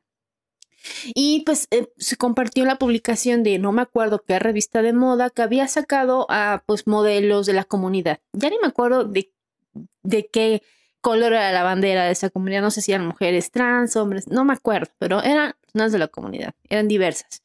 Y, y pues por un lado, pues mucha banda opinamos, pues que qué chido, ¿no? Y hay otra banda, y entre, eh, entre ellas, pues mi compa que comentó, no se nos olvide que lo están haciendo pues por el billullo. Y, y sí, pero, y sí también, ¿no? Em, uno de los podcasts que escucho, que ese sí casi nunca me lo pierdo, pues es hablar- Pero una pregunta, o sea, antes de que, de que vayas hacia allá, estaba diciendo que quién lo está haciendo por el billete, o sea, la marca o las personas que participaron, la marca. o las dos. La, Ah, pues, pues los dos, ¿no? O sea, de pronto, Ah, bueno, no sé, pues por es- eso pregunto. obviamente les pagan a los modelos, claramente, ¿no? No, pero él estaba hablando que, que no se nos olvide que lo estaban haciendo por dinero las marcas, las, las grandes Ah, bueno, bueno, revistas bueno. de moda, ¿no? Las grandes marcas transnacionales, ¿no? Porque de pronto, pues que doña Juanita a la tienda saque su, eh, su Sabucán edición Pride, a mí no me molesta, ¿no? Pero el problema, creo yo, son, a- a- excepto el- los, las piñatas que sí se pasaron de coleras, pues las grandes empresas. Este, sobre todo, eh, ese es como que creo que yo, digo, entiendo que es como que, bueno, bueno, entonces e- es la crítica, ¿no? De que, que no se nos olviden que esta inclusión, por ejemplo, en, en las pasarelas de moda, en, en las revistas de moda, eh, pues es por el dinero. Y pues sí, hasta cierto punto tienen razón, pero eh, un- y comentaban, uno de los podcasts que más escucho habla de moda y justamente hicieron su edición Pride. Eh, y pues estaban contando cómo, pues efectivamente, con un- en un mes de junio empezaron a sacar sus ediciones, eh, pues de Pride en las revistas, en una en, en particular, ¿no? En donde salió incluso en su edición una de las, eh, en un, un número donde salió la primera modelo trans en su historia, en portada. Y esto ha llevado que a lo largo del año sigan incluyendo, obviamente no tanto como van a sa- sacar a las modelos pues, más hegemónicas, pues a, modelos de la comunidad. ¿Te imaginas de niña? ¿Cómo, cómo nos hubiera impactado de niñas de pronto ver en las eh, así como ahorita hay un montón de series con personas LGBT, un montón de películas con personas LGBT y que no acaban en tragedia, porque pues hay películas de la comunidad que más que nada es tragedia, ¿no? Eh, pero ahorita, bueno, ves una serie, ves en la revista una, co- a, eh, a alguien de la comunidad, una persona trans, una persona lesbiana, este, ¿no crees que hubiera sido diferente ver este, esa, esa diversidad también en, en los medios? Yo siento que sí. Entonces, eh, por Mm, un lado, en- en- entiendo lo- el punto este de que para ser visible hay que capitalizarlo, porque de otra ma- manera pareciera que nunca nadie los va a ver, ¿no? Pero también entiendo el otro punto de que eh, inevitablemente cuando capital, lo capitalizas, se visibiliza, pero no todo el espectro de la diversidad. Claramente eh, no es así. Aunque yo he visto, al menos en este Pride, algunas ediciones, por ejemplo, en, en lo que estaba más pendiente en revistas eh, de moda o sociales eh, que han incluido personas de la, diversidad no tan hegemónicas. Y creo que pues han sido em, marcas que han o tratan o están tratando de hacerlo con cierta congruencia. Eh, no sé si se, yo supongo que tienen alguien que los esté asesorando de pon a esta persona, no pongas a esta persona. Y quiero pensar que incluso es alguien de la diversidad, se, siente como más auténtico, ¿no? Y, y, creo que ha sido consecuencia de, de capitalizarlo. No sé si esté bien o esté mal, pero no sé. Mm, o sea. Ok.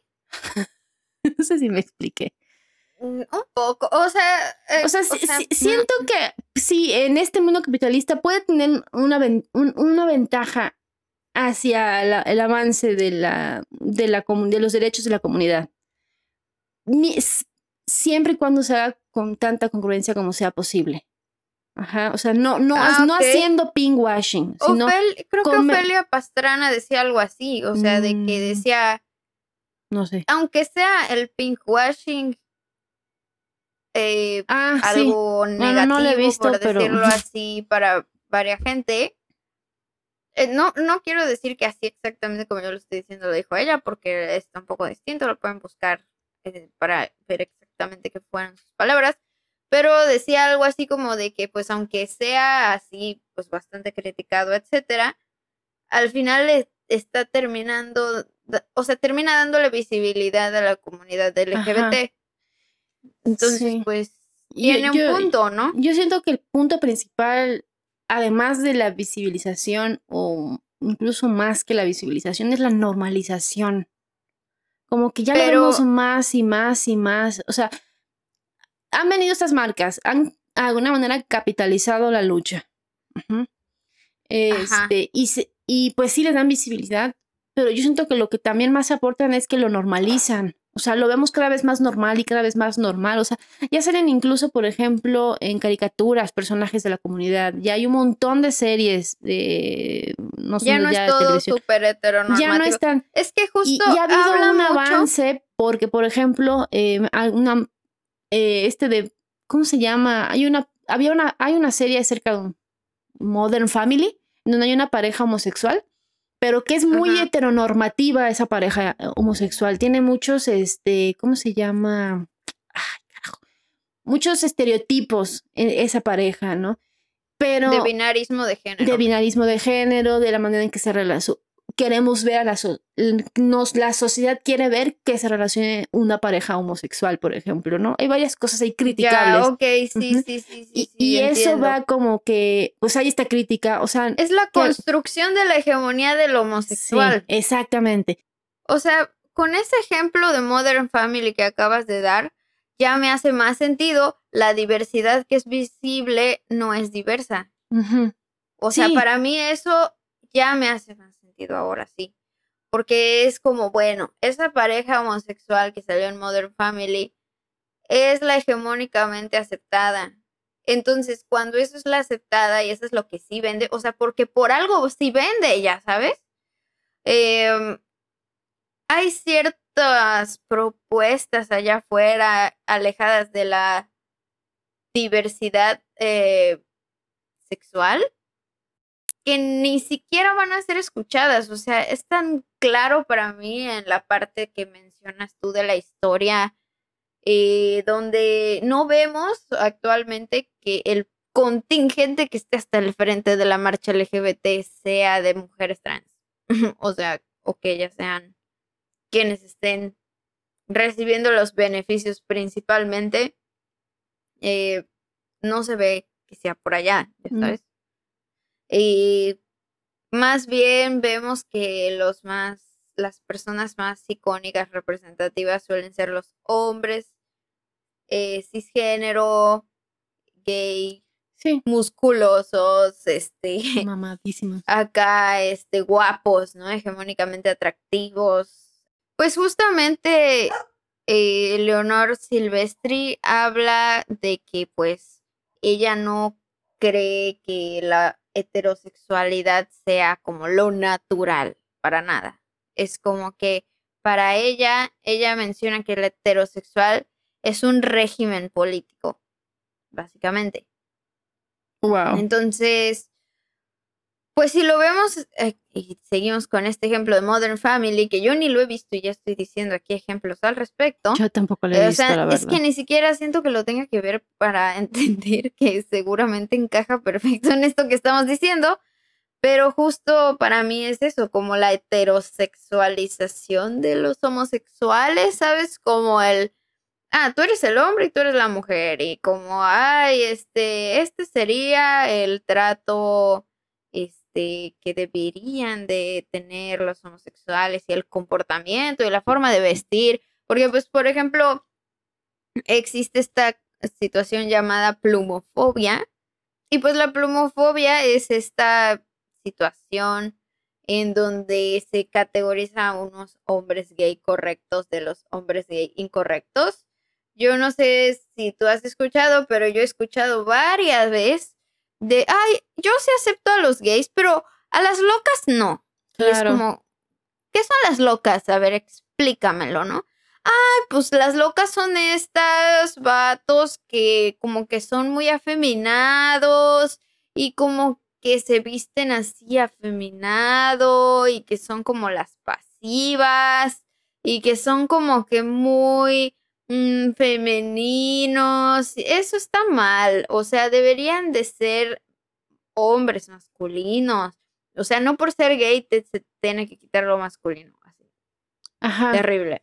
Sí. Entonces, como que, eh, pues precisamente de nuevo acá vamos, o sea, como que esa es la banda queer, ya sabes, o sea, como que, ajá, o sea, aquí eh, dentro de, aunque tengas una orientación sexual, de todas maneras, no se quita que la heterosexualidad siga construyendo tu identidad, ¿no? Como persona Exactamente. de la llamada diversidad sexual, ¿no? Entonces, pues ella mencionaba, por ejemplo, a Ricky Martin, ¿no? De que es un hombre, pues, de orientación sexual homosexual, pero es súper hetero, la verdad. O sea, es muy hetero, altamente hetero, se ve hetero. O sea, no ves a Ricky Martin conviviendo a toda madre con la comunidad LGBT, o sea, lo ves encajando perfectamente en la sociedad hetero. Es como Sí. muy obvio. Sí, e- e- es que creo que es el prototipo de hombre homosexual que, que, es, que es aceptado por la sociedad. Que lo pondrías hasta el frente de la marcha. Exactamente, claro. Hasta e- arriba e- del Es flyer. el prototipo de- del gay del Modern Family. E- Ese, o sea, es como, por ejemplo, una de las críticas de esa pareja de Modern Family que escuchaba es que, eh, bueno, es que yo no he visto la serie. Si, si la estoy cagando, nos, mm, me dicen. Pero lo- la- había leído la crítica de que, por ejemplo, nunca se, se, se ve en cámara muchas muestras de afecto. O sea, parecían una pareja asexual, que están ahí como amigos. No, no hay ese, ese abrazo. O sea, la- ¿Por qué? Porque a la, a la sociedad heterofóbica, homofóbica, heterofóbica, Ah, homofóbica, ¿Quién? Yo, Ah, de mí no vas a estar hablando, ¿ok? me proyecté. No, no, no, ¿cómo crees? Proyecte. ¿Cómo crees? Nada que ver. no, no, no es cierto. La Claro la- que sí, no en- en- mientas, Pame. En esta sociedad homofóbica no, no le gusta ver a una pareja homosexual dándose afecto. Pueden estar ahí, sí, están casados, sí está bien, pero sus cosas en su casa y en privado. Entonces, esta, esta pareja, pues es así. O sea, esas, la, la- las muestras de afecto, o sea, tampoco es que tengan que haber una escena donde estén ahí en el delicioso, pero e- es como, está como muy cuidado para mantener como el prototipo de la pareja homosexual aceptable, que, que encaja en este mundo no, no gays, ¿no? Este, y bueno, lo que te comentaba de que eh, esta comercialización, que en sí yo no, no, no me gusta, pero sí veo hasta cierto punto, y puedo equivocarme y mañana me puedo, puedo cambiar de opinión, que, que han habido cosas que, que, que sí las veo chidas, ¿no? Eh, no sé si sea en sí una comercialización, pero bueno.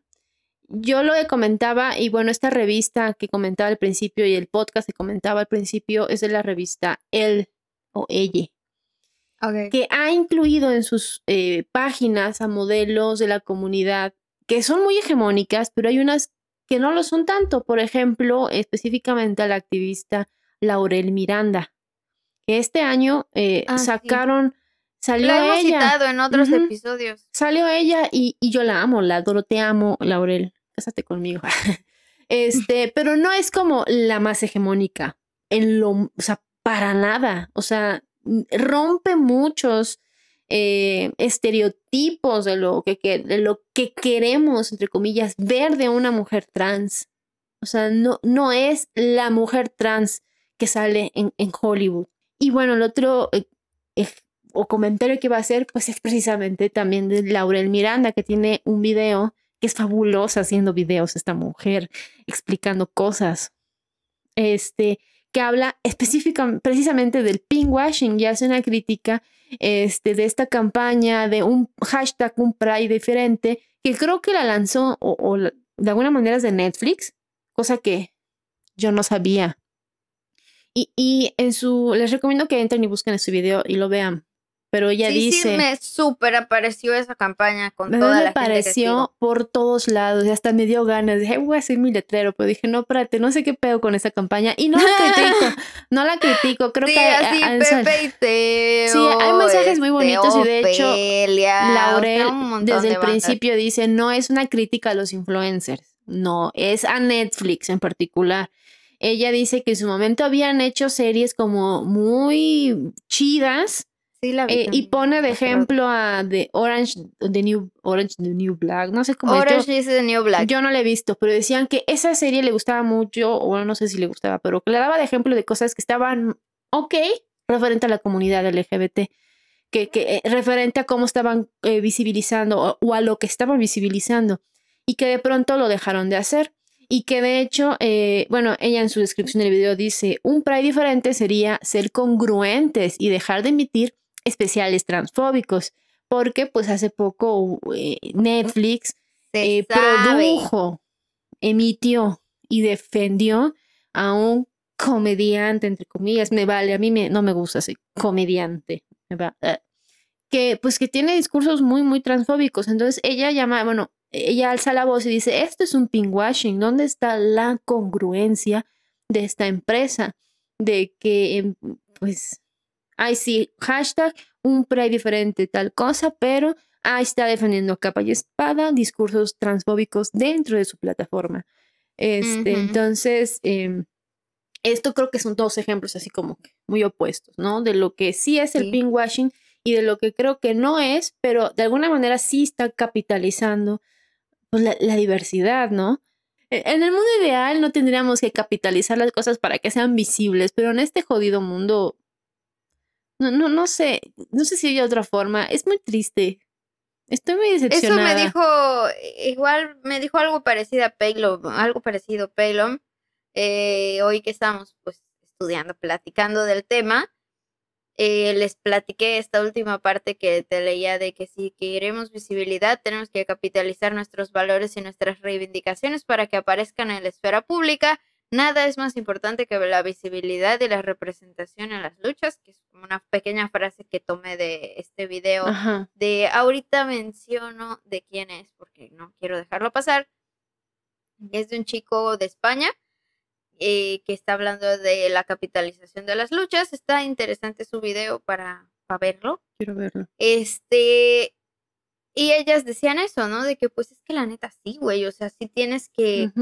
Como que hablar de tu lucha en tu arte, o sea, si tú quieres que Sí. tu arte se venda, tienes que hablar de la realidad, de la verdad, de lo que estás viviendo y pues tienes que ganar dinero de eso, si no, ¿cómo vas a pagar la renta? Ya sabes, y es como de que pues sí, güey, la neta. O sea, para una persona de a pie, así como yo, que sí es homosexual en una buena fracción de ello, pues entonces eh, me toca la lucha, ¿sabes? O sea, me toca y me toca desde también, no sé si esto aplique para la marcha del orgullo y todo esto, pero también la parte de los poliamor y todo esto, ¿sabes? Que está plagado internet de la monogamia obligatoria y yo a cada rato, la neta, güey, o sea, me genera muchas inseguridades, me genera Sí. mucho, mucho dolor O sea, estar leyendo que la gente rechace tan abiertamente y tan directamente una serie de cosas que para mí es de que, güey, esto es monogamia obligatoria y me da mucha tristeza porque es como que no nos permiten como la diversidad de nuestros afectos y de nuestras vivencias sexuales y, ay, no, se me desespera mucho porque, o sea, por ejemplo, voy a decir algo así medio raro, pero bueno, vale verga, ¿no? Este, en estos días he estado muy contenta, he sido muy feliz. Ahorita Pato está en Ciudad de México y pues coincidió al mismo tiempo con que Beto eh, también está aquí en Mérida. Eh, Beto es mi mejor amigo para quienes no sepan. Y también este, pues, he estado como viéndolo a él y viendo a Leto también, que pues quienes ya sepan, Leto ya estuvo aquí en un episodio y todo, bueno, en dos episodios.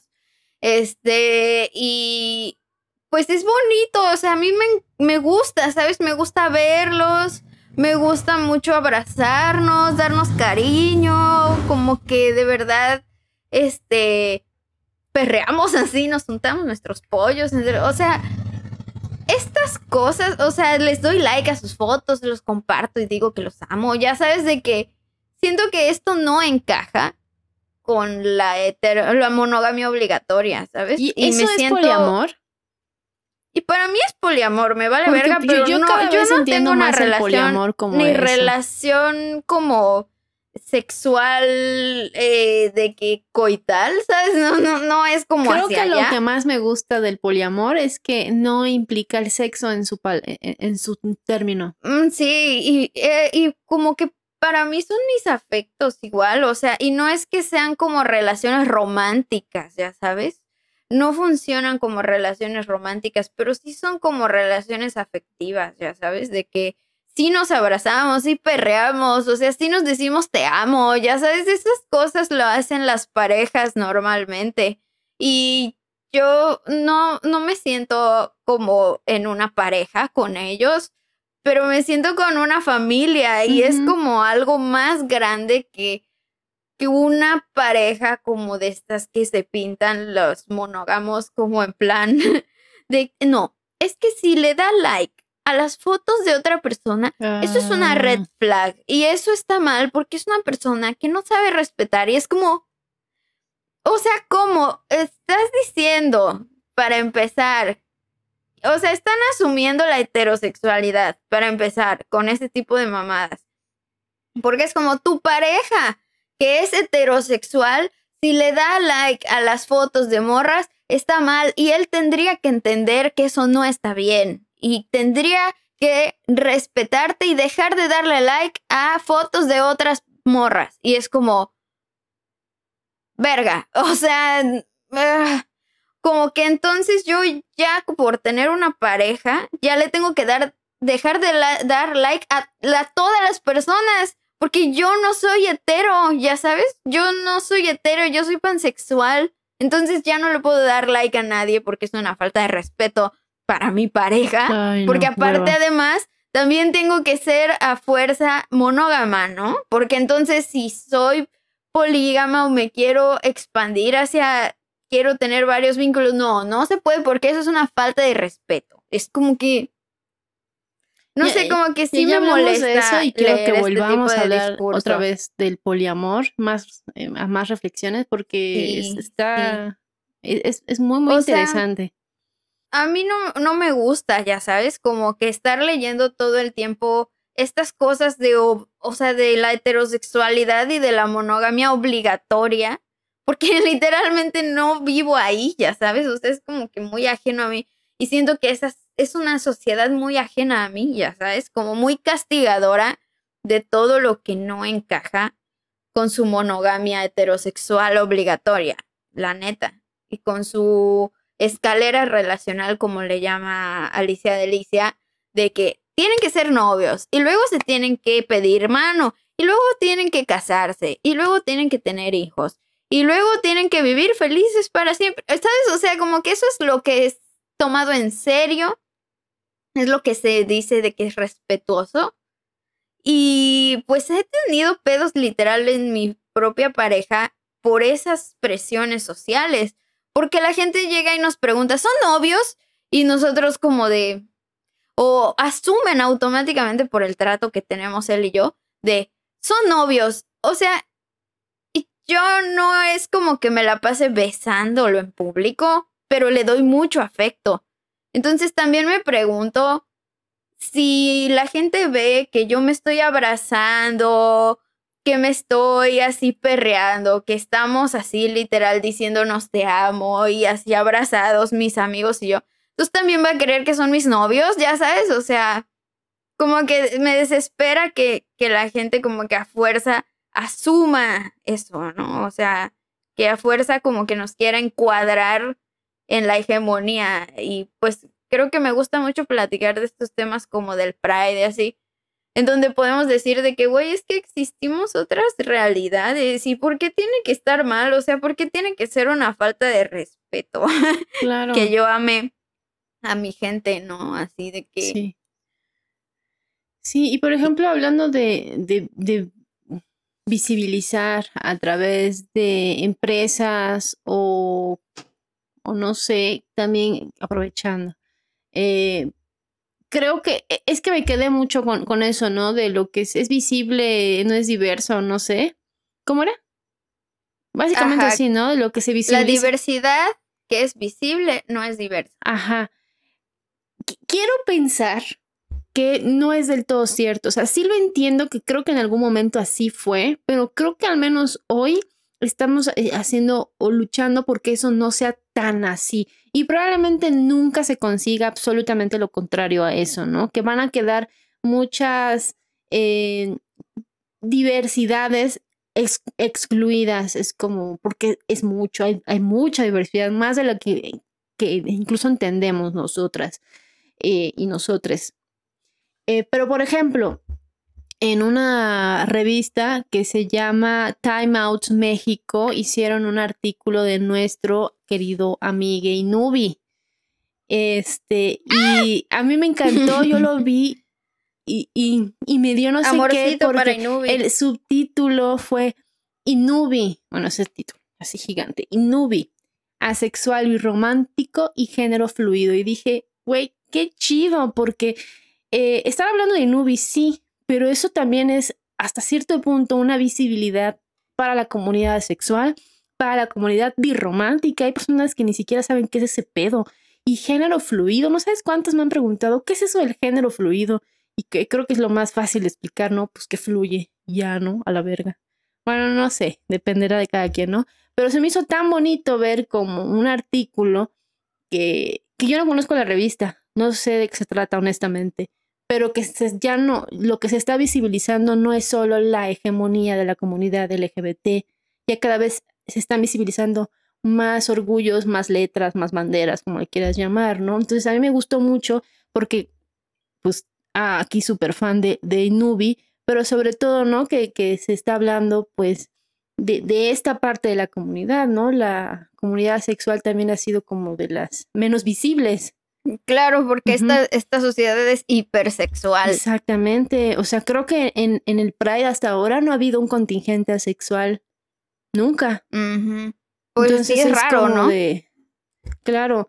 Entonces es, es de, no sé si la más, pues no sé, pero es uno de, las comunidades dentro de esa gran comunidad menos visible. Y a través de esta, no sé si llama la capitalización, no sé si sea un pinkwashing, no conozco el- a la revista, pues se está visibilizando esta parte de esta, esta diversidad que, que no es tan visible. Entonces, yo quiero pensar que esa frase eh, fue cierta y tal vez hasta cierto punto lo sea, pero no absolutamente lo es. Sí, Porque creo pues que la- el truco, Miranda, mm, están estos... creo que el truco está en la palabra visible, porque ella tiene un buen de discurso alrededor de lo que es la visibilidad. Entonces, pues tendríamos que ahondar un poco más para entender eso, Sí. porque y- y me emocionan porque son de caminos que desconocemos. sí, Y, este, y es como, uy, wow, qué, qué bueno, porque luego creeme- creemos de nuestra cámara de eco que ya sabemos un chingo, y Sí, la no. neta no. Pero pues, ajá, o yo, sea, yo al menos me voy a quedar con la idea de que tratemos de que lo visible no invisibilice la diversidad. O sea, que trata de decir, Sí, ok, sí ok, está sí. este hombre hegemónico homosexual, Que pero no se quede con el también spotlight. eh, están las que orgullosamente se nombran maricas, locas, están las mujeres trans, trabajadoras sexuales, están la banda romántica, a, a género, o sea, como que hay más, hay mucho más y hay que visibilizar lo más que se pueda.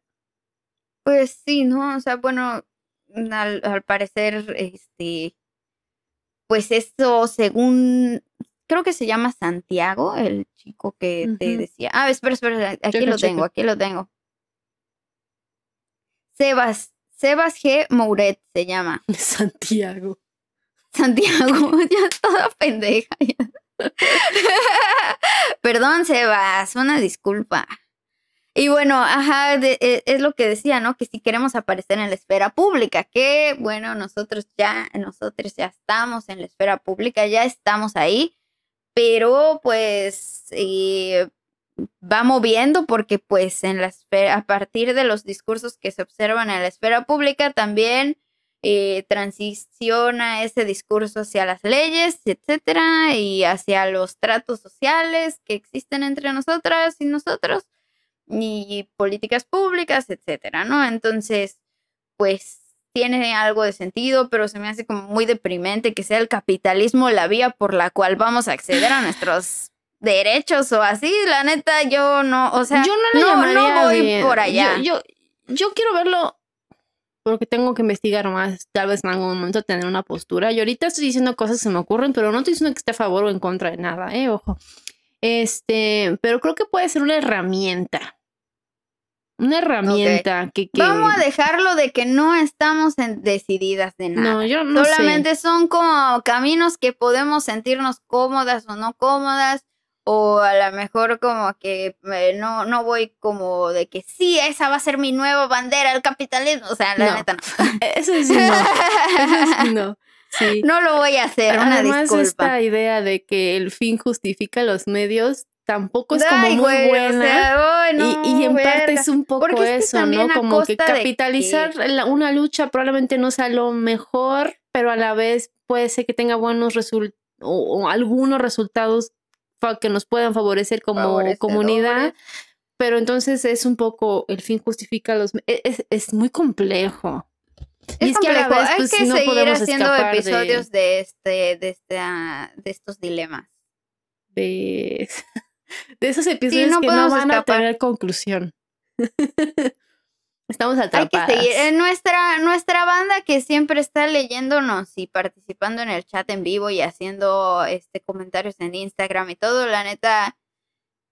Cuéntenos sus visiones porque Sus sinceramente eh, todo lo que nos digan nos sirve un chingo para aprender, para aprender más.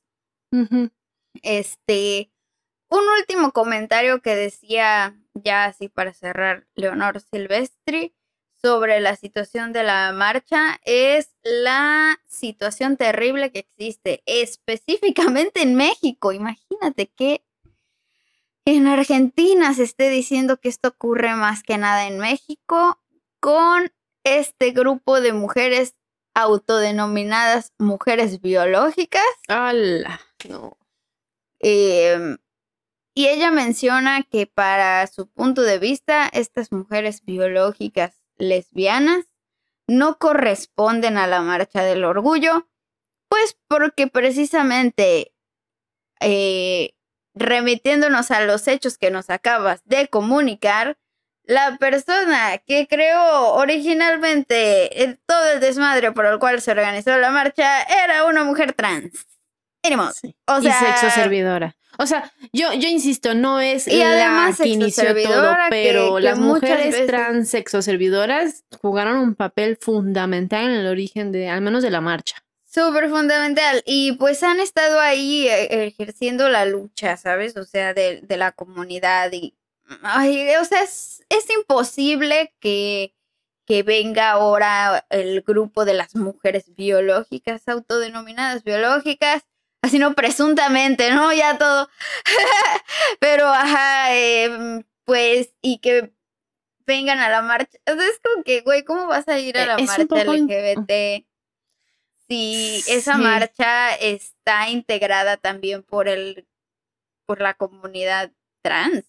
O sea, y muy integrada, verdaderamente integrada. ¿Cómo, justificarán eso? Ay, no quiero saber. La verdad es que es. Pues mira, voy a hacer una concesión que va a ser un escándalo. Sí. venga, este- venga el escándalo blasfema. y ni modos. Este grupo de mujeres autodenominadas mujeres hembras biológicas, humanas, o no lo sé, Mujeres biológicas. mujeres biológicas, este, he he leído y visto y escuchado tantos discursos de odio tan horribles que aquí entre nos, amigues, hasta me he cuestionado mi posicionamiento en el feminismo, porque siento una, o sea, yo, toda yo no quiere ser en lo más mínimo parte de algo así, pero también entiendo que hay feminismos. O sea, yo ni si, o sea, es como, hay tantas cosas en mi cabeza que he llegado al punto de incluso, incluso cuestionarme mi posicionamiento político dentro del feminismo, o sea, de estar en el movimiento porque es muy brutal lo que te vienen manejando estas mujeres biológicas, ¿no? Entonces, no, no es algo de lo que yo quiera ser parte, definitivamente. Sí, o sea, como un punitivismo incluso a, a las trabajadoras sexuales, pues estar diciendo cosas tan terribles mm, como apologías al suicidio, Ay, no. entre otras cosas, pues para mí aquí son aberrantes. ¿sabes? O sea, Totalmente. y pues la neta, ¿no? Yo creo que, o sea, bueno, lo que iba a decir hace un momento antes de que tú digas esto y lo entiendo perfectamente, tiene que ver justo con lo que acabas de decir, de que en la marcha de aquí de Yucatán, pues, ¿qué pasó? En la marcha del 8M, que hubo eh, diferencias ideológicas entre grupos por el tema de la transfobia, o sea, porque para ellas es como de que es que ustedes ya tienen su marcha LGBT, esta marcha es nuestra de las mujeres biológicas y es como, perdón, güey, pero las mujeres trabajadoras, nunca dice que es una marcha de las mujeres biológicas, dice que es una marcha de las mujeres trabajadoras. Y si hay mujeres Sí. trabajadoras trans, pues van a ir a la marcha si quieren ir a la marcha, ya sabes, ahí tendría más- nunca. Tendría más sentido excluir a las mujeres que no trabajan y es una Ajá. reverenda y absoluta pendeja. Y, y no va a pasar eso, ¿sabes? O sea, porque justo, o sea, a las, hay niñas chiquitas que van a la marcha Ellas no y pueden podrían ir decir, no, no tú no, trabajadoras". porque tú no eres una mujer trabajadora, Porque tú eres una niña. Todavía no.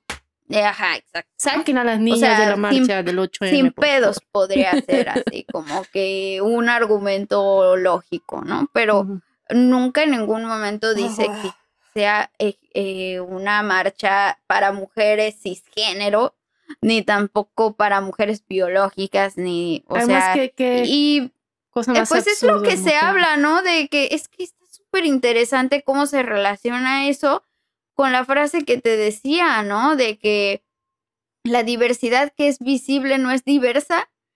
Es como, wow, wow, wow, pues es que justo es eso, ¿no? De que, pues es- somos mujeres diversas, o sea, habemos las intersexuales, o sea, hay mujeres intersexuales, hay mujeres, eh, pues, que son trabajadoras sexuales, trabajadoras este, del hogar que son asalariadas, ¿sabes? O sea, como que hay una variedad increíblemente gigantesca, eh, eh, pues como para que nos estemos queriendo invisibilizar eh, y, y- y prácticamente pues incitar a, a- matarse sí misma, ¿sabes? O sea, al suicidio, o sea, como que a explotarnos entre nosotras, a...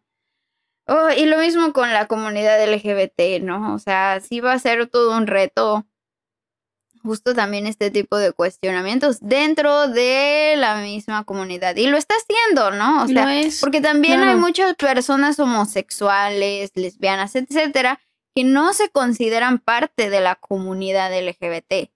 O sea, es también una realidad. Y pues no por eso quiere decir que no se merezcan sus derechos, que sí se merecen, no, o sea, es como que antes no que nada somos seres humanos, somos personas. Ajá, o sea, no necesariamente la comunidad LGBT es toda la diversidad de género. O sea, es una cosa muy, muy o de la diversidad sexual. En Ajá, general. es que por Ajá. ejemplo, de hecho estaba leyendo en que la Q, que es de los queer, que lo queer en un artículo decía que no es en sí una identidad. No sé, porque yo no soy queer y es algo que todavía estoy, estoy, estoy entendiendo, ¿no? En ese artículo eso decía, entonces que había muchas personas de la comunidad LGBT y este que no se decían que en el que no deberían a- incluir a las personas queer entre esta bandera eh, en, en- en- en la comunidad, ¿no? Y es, pero también este mismo artículo dec- decía, porque es un artículo hecho por personas de la comunidad, que en realidad, y, de hecho creo que estaban parafraseando a Marsha, pero no me acuerdo. Eh, creo que sí, están eh, en una entrevista que le hicieron a Marsha P. Johnson, que decía que en realidad quien la comunidad lo que pretende es que se integren a todos los que no son heterosexuales. Este, Mm. y hace no mucho, al año pasado, no me acuerdo, una amiga que pues es una compa sexual, me decía que no, no se sentía como, que, que no entendía por qué eh, somos parte de la comunidad LGBTIQI más. Eh, y yo le decía, precisamente, o sea, si las lesbianas, lo, lo, lo, lo- lo lesbiano, lo homosexual, Lo eh, lesbiano, lo- lo le- ajá, la lesbiandad, lo ajá, lésbico, lo ¿no? lésbico, perdón. lesbiano. Se debería de incluir en la comunidad a los viejos lesbianos. Y ni modo. Un- una disculpa. Amo, güey. No lo voy a editar. Ay, lo no, qué bonito. Perdón. No, Esto no se va a editar. La dislexia. ¿Cómo, cómo lo tengo que decir? Perdón. Lo lésbico. Amo. Lo lésbico, lo homosexual y lo bisexual hacen referencia a una preferencia sexual. Entonces mi compa me decía, pero es que nosotros... Una orientación. Una orientación, una sexual, orientación. pero perdón. No, pues es que no doy una. Este, a, una orientación sexual. Sí, cierto, perdón, perdón. Este, Pero lo queer no. ajá, y decía, y, y, y nosotras somos asexuales. Podemos ser heterosexuales y asexuales. O sea, podemos ser heteros, o sea, que sentamos eh, una atracción no sexual hacia una persona del, del sexo opuesto, pero entonces eh, la asexualidad no hace referencia a, a una orientación sexual. Yo decía, pues no, pero tampoco lo, pan- la, los intersexuales, ni tampoco eh, lo transvesti, transexual o transgénero, ni tampoco lo queer.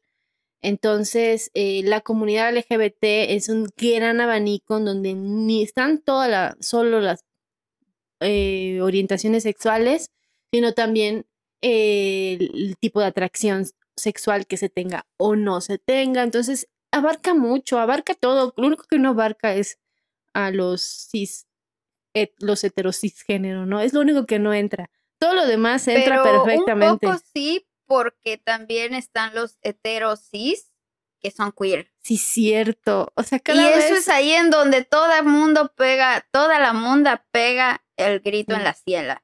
Porque es como que no, ellos tienen que estar.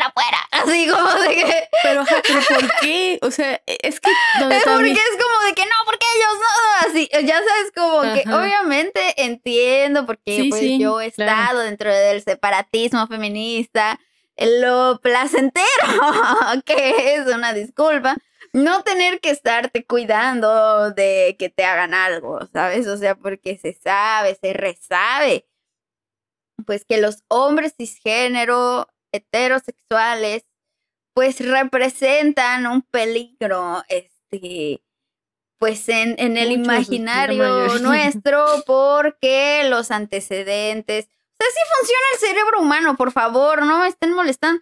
O sea, es que O sí. sea, ¿cuántos sea, años si tenemos te- viviendo te ese tipo de violencia y acoso a de el ellos? 100% de los acosadores son hombres, heteros, cisgénero, pues obviamente vas a tener una predisposición, ¿sabes? O sea, va a haber como un, oh, wow, pues mi cerebro me indica que No, este no es el patrón que, del cual me tengo que proteger. Entonces, obviamente, por eso no les interesa. O sea, y lo mismo con la gente homosexual. O sea, ¿quiénes los agreden? Los hombres, cis, hetero. Normalmente es el, patrón más recurrente. sí. Porque los hombres hetero y específicamente heteronormados están todo el tiempo reasegurando y restableciendo y mostrando y mostrando y mostrando todo el tiempo y queriendo convencer de que son hetero. Es que yo soy hetero, ya sabes, por eso es que molesto a los gays, porque soy hetero. Y es como, ay, mira, como que veo que estás mirando el culo de un hombre, ya no eres hetero. Y es como, no, no, no, la vigilancia hetero me está descubriendo que hice Policía algo heteros. una infracción, ajá. Entonces, como que están policiándose todo el tiempo. Y pues, obviamente, no queremos dentro de la comunidad esa policía que va a venir en ese cuerpo, ¿sabes? O sea, porque viene con miradas, viene con tocamientos, viene con violencias, viene con insultos, o sea, con bromas. Como que, ah, verga, qué asca, ¿no? O sea, como que la neta. mm, pues Sí, entiendo claro, por qué entiende un poco. la crítica, ¿no? Por ejemplo, eh, ajá, o sea, no solo los vatos heteros y son queer, ¿no? Hay otras formas de ser queer, pero pues es ahí donde también encajan. Y pues también en lo gay, ¿no? Porque al final, como decíamos hace un rato, también existen los gays bastante heteronormados que al final ni siquiera son del orgullo, no Sí. están orgullosos de serlo, incluso solo son gay de que de closet, como dirían, ¿no? O sea, y, y que ofenden y que agreden y que etcétera, ¿no? Entonces, pues, O a o veces sea, ni siquiera de closet, pero definitivamente. sí, o a veces todo. no de closet, pero que Sí. son agresores, aún así, o sea, claro. desde la homofobia, pues, Sí, eh, eh, homófobos sistemáticos en general. esta comunidad cada vez está como que incluyendo a más parte de la población humana, ¿no? Porque tienes razón, puede haber un hombre hetero, pero que sea queer, y esa final parte de la comunidad.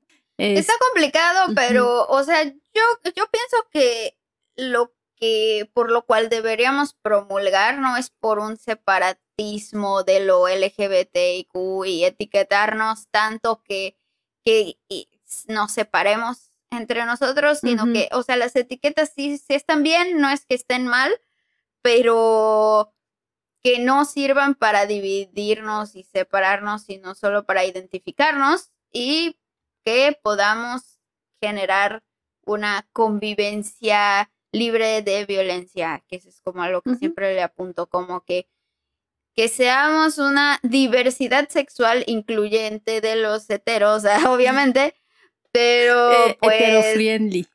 heterofriendly, porque pues, o sea, no se trata de discriminarlos por ser Mm, heteros, no. porque la neta es que, pues sí existe como gente que hace Yo- bromas yo- o y sea, todo, Yo vivo con de decir, un- ay, los heteros que se vayan a la verga, ¿no? Y los heteros así de, "Oh". Y así como que no, amiga, te quiero mucho, ¿no? Ya sabes, así de que es broma, pero es yo, como yo que, vivo con un heterosexual y sí, yo ando con uno también, entonces, pues. Sí, claro, no, Sí, aquí somos heterofriendly. Ajá, o sea, realmente no, no se trata de como que separarnos, sino como de poder generar como una convivencia en donde nos conozcamos y nos podamos y pues respetar. Es la mejor palabra que puedo encontrar. Sí, creo que esa sería una buena conclusión de todo el chisme de hoy. De toda la larguísima chisma. Regresamos con todo, teníamos mucho que decir, se nos acumuló. Acumuló el chisme en mi, en mi interior. ¿Qué pedo, pa? ¿Me quieres decir algo más? No, ya, ya, ya, creo que ya dije todo y luego dije cada pendejada. Nada más. Ya estás desvariando tú. ya Ay, ya no, te ya. quieres ir. ya ya tienes sueño. Mi gato acaba de Tienes hacer- hambre. Mi gato acaba de usar el arenero y huele horrible. Ah, bueno. Eso distrae a cualquiera. Estuvo comiendo zacate todo el día. Entonces, Oh, no. este, creo que estaba estreñida y, y ya se desestreñó y estoy sufriendo. ya Ay, no sufro ya. más y, y, y vámonos a, a- a cenar o a sacar limpiar la caca del sí. gato. Yo voy a ir Whatever. a limpiar caca de gato ahorita que terminemos y- Ok, porque ya no puedo. Ya, no puedo. está bien, güey. Está bien. Este, Respeto pues, tu diversidad, tu diversidad sexual mi, en mi este familia momento. diversa que incluye un Michi. Está bien. Este, bueno, pues este fue el regreso de las brujas blasfemas. Acuérdense que la Rosaura eh, Coneja Blasfema Rosquilla va a estar en Ciudad de México, así que si están en Ciudad de México, Ah, sí, síganos en nuestros que proyectos. les hagan un- una tatuación. Claro que Y sí. no se olviden de seguir y compartir no solo el proyecto de las brujas blasfemas, sino que también el proyecto de Pame de Les Tenebres, muy importante, Aquí, y en mi proyecto de Luna la, lucha. capitalizando nuestro arte porque la lucha pues está cabrón. Eh, este, es que para mí, así último No, punto final. Así de que para mí, lo que sea que salga de mis manos y de mi imaginación y de todo, ya es arte LGBT, ya es arte pansexual y ya es arte feminista, porque eso es lo que soy yo. Y al final es un reflejo de mí, aunque no sea propagandístico. Así, esto es pansexual y esto también es pansexual, feminista, todo esto, aunque no sea propagandístico. Eso es lo que Es lo que es, Yo así pienso. como que ustedes van a comprar chokers conmigo, son chokers asexuales. Y, y Así es. soporten. de ma- manos asexuales a cuellos muy sexuales. Y así, Así. y así. Ok, pues bueno, gracias por escucharnos. Recuerden que si les gustó, denle manita arriba, comenten, compartan, suscríbanse y activan la campanita para que podamos crear más contenido blasfemo para ustedes. Gracias por escucharnos, nos vemos en la marcha este año a ver qué tal. Esto fue Las Brujas Blasfemas, su nuevo podcast favorito. Adiós. Adiós.